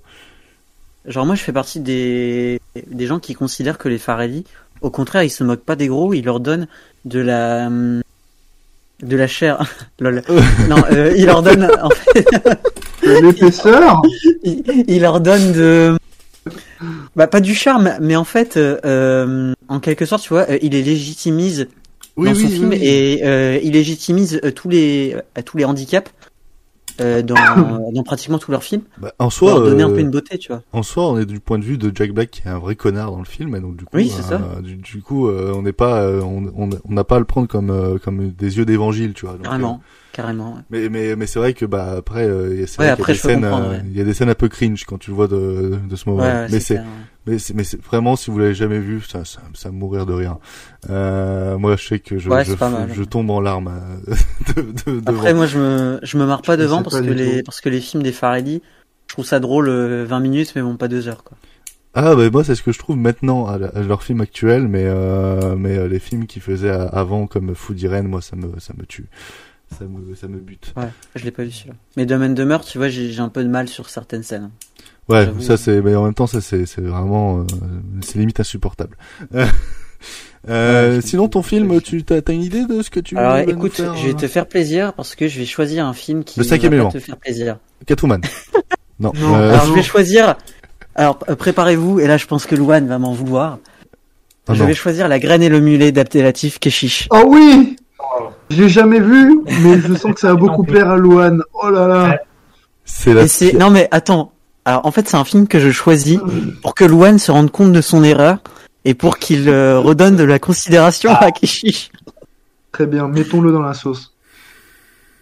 Je, je me passe de commentaires. C'est, je- je- j'avais un ami au début de cette émission. Putain, je me suis dit, il va pas proposer euh, Make to My Love et j'ai pas entendu de M, donc j'ai dans, dans mon esprit, dans mon esprit, j'ai eu un, un sentiment de réconfort et là j'ai entendu la graine et le mulet, j'ai oh non. Ça dure Non, combien de temps fait- Ça dure combien de temps ça? Trois heures? Ça dure, ça dure 2h30. 2h30. Deux heures et demie. Ah, c'est bah, c'est ressenti Et 5 non, heures, vraiment, déjà. en fait, je, je vous le propose parce que je trouve déjà que c'est un film carrément sublime. À limite, pour moi, c'est c'est un très grand film. Et, et en fait, c'est- un film qui contredit justement euh, bah, tout ce que à tout ce que certains cinéphiles et certaines personnes disent à l'égard de Keshish, comme quoi c'est un cinéaste obscène et pervers euh, et, que ces films ne racontent rien parce que justement c'est une, histoire d'une grande humanité et, vraiment sublimement euh, raconté quoi. Donc vraiment j'ai plutôt hâte d'avoir vos retours et, et, et je suis sûr que Luan va pas détester. hein. Vraiment je je t'assure, je pense qu'il y a des chances euh, que tu puisses quand même aimer le film. Après je me trompe peut-être. Ah, euh, l'idée, l'idée même de le lancer un soir pour le regarder attentivement me, me rebute. Ah, Euh, ah, tu verras, tu verras. euh, pas merci. Je tiens juste à préciser que c'était l'avant-dernier Monsieur Personne version classique. Euh, Il y aura une petite nouveauté pour euh, 2023, euh, je vous en parle euh, en off. C'était euh, la fin de cet euh, épisode 11 de C'est quoi le cinéma qui a duré plus longtemps que prévu, mais qui, euh, je ne le doute pas, était fort euh, intéressante. J'espère qu'il vous aura plu. On se retrouve encore pour deux euh, derniers épisodes pour l'année 2022. Euh, très prochainement Avatar 2 et euh, dans un mois euh, l'émission sur euh, Mission 12, l'émission de Noël sur nos films préférés et sur du coup La Graine et Le Mulet. Merci Vince d'avoir été là et pour ton expertise hongkongaise. On, se, on, on se retrouve pour James Cameron de toute façon. Oui, avec plaisir. Euh, merci Mathias euh, pour euh, pour ton ta, ta participation toujours euh, si pertinente, si intéressante malgré le foot derrière. Ah, Pas merci Will du coup hein. euh, Ah bah attends, je pense que ça devait arriver un jour où on allait parler Keshish avec toi. hein. ouais, ouais, ça ah bah ça j'aurai la grippe. Euh, et merci Démétrio d'être revenu. euh, J'espère que ce sera pas la dernière fois. non, non, t'inquiète. euh, Je reviendrai pour les prochains, surtout si c'est Avatar 2. Ah et est-ce que tu reviens pour Keshish? Euh, Bien sûr. Alors moi, Keshish, euh, j'ai jamais vu la vie d'Adèle en entier, mais honnêtement, euh, je suis chaud de réessayer. Ah bah écoute, euh, si jamais t'aimes bien, euh, avec plaisir, vous ferez l'émission pirate sur Make No My Love sans moi. Le coup d'état de l'émission juste pour faire c'est quoi Keshish ah oui, bah exactement. Faites, faites ça. C'est quoi, c'est quoi Keshish Parfait. Ah parce que là on fait la graine et le mulet, mais on peut reproposer Mettre Kumaila. Non. Ah, bien sûr. Non. Franchement, il a été sympa avec toi. hein. Oh, Ouais. C'est dans tous les cas, c'est un, coup de pied et un coup de pied, euh, peu importe la puissance, il fait quand même mal. Euh... Merci. euh, Mais à non. vous. Merci à vous, chers auditeurs, de nous avoir écoutés. On se retrouve euh, prochainement, du coup, pour les prochains épisodes. C'était Loane et toute la clique. Euh, des bisous. Euh, passez euh, de bonnes euh, vacances de Noël, de bonnes fêtes de fin d'année et, et et puis voilà. Salut, salut. Alors, infidèle, on s'en va sans dire au revoir Mais pas du tout. Au revoir, messieurs, dames. C'est ça la puissance intellectuelle. Bac plus deux, les enfants. On se dit au revoir pour un petit moment. Juste un petit moment. Eh, vous croyez pouvoir te tirer sans dire au revoir D'accord. La prochaine fois, c'est moi qui conduis.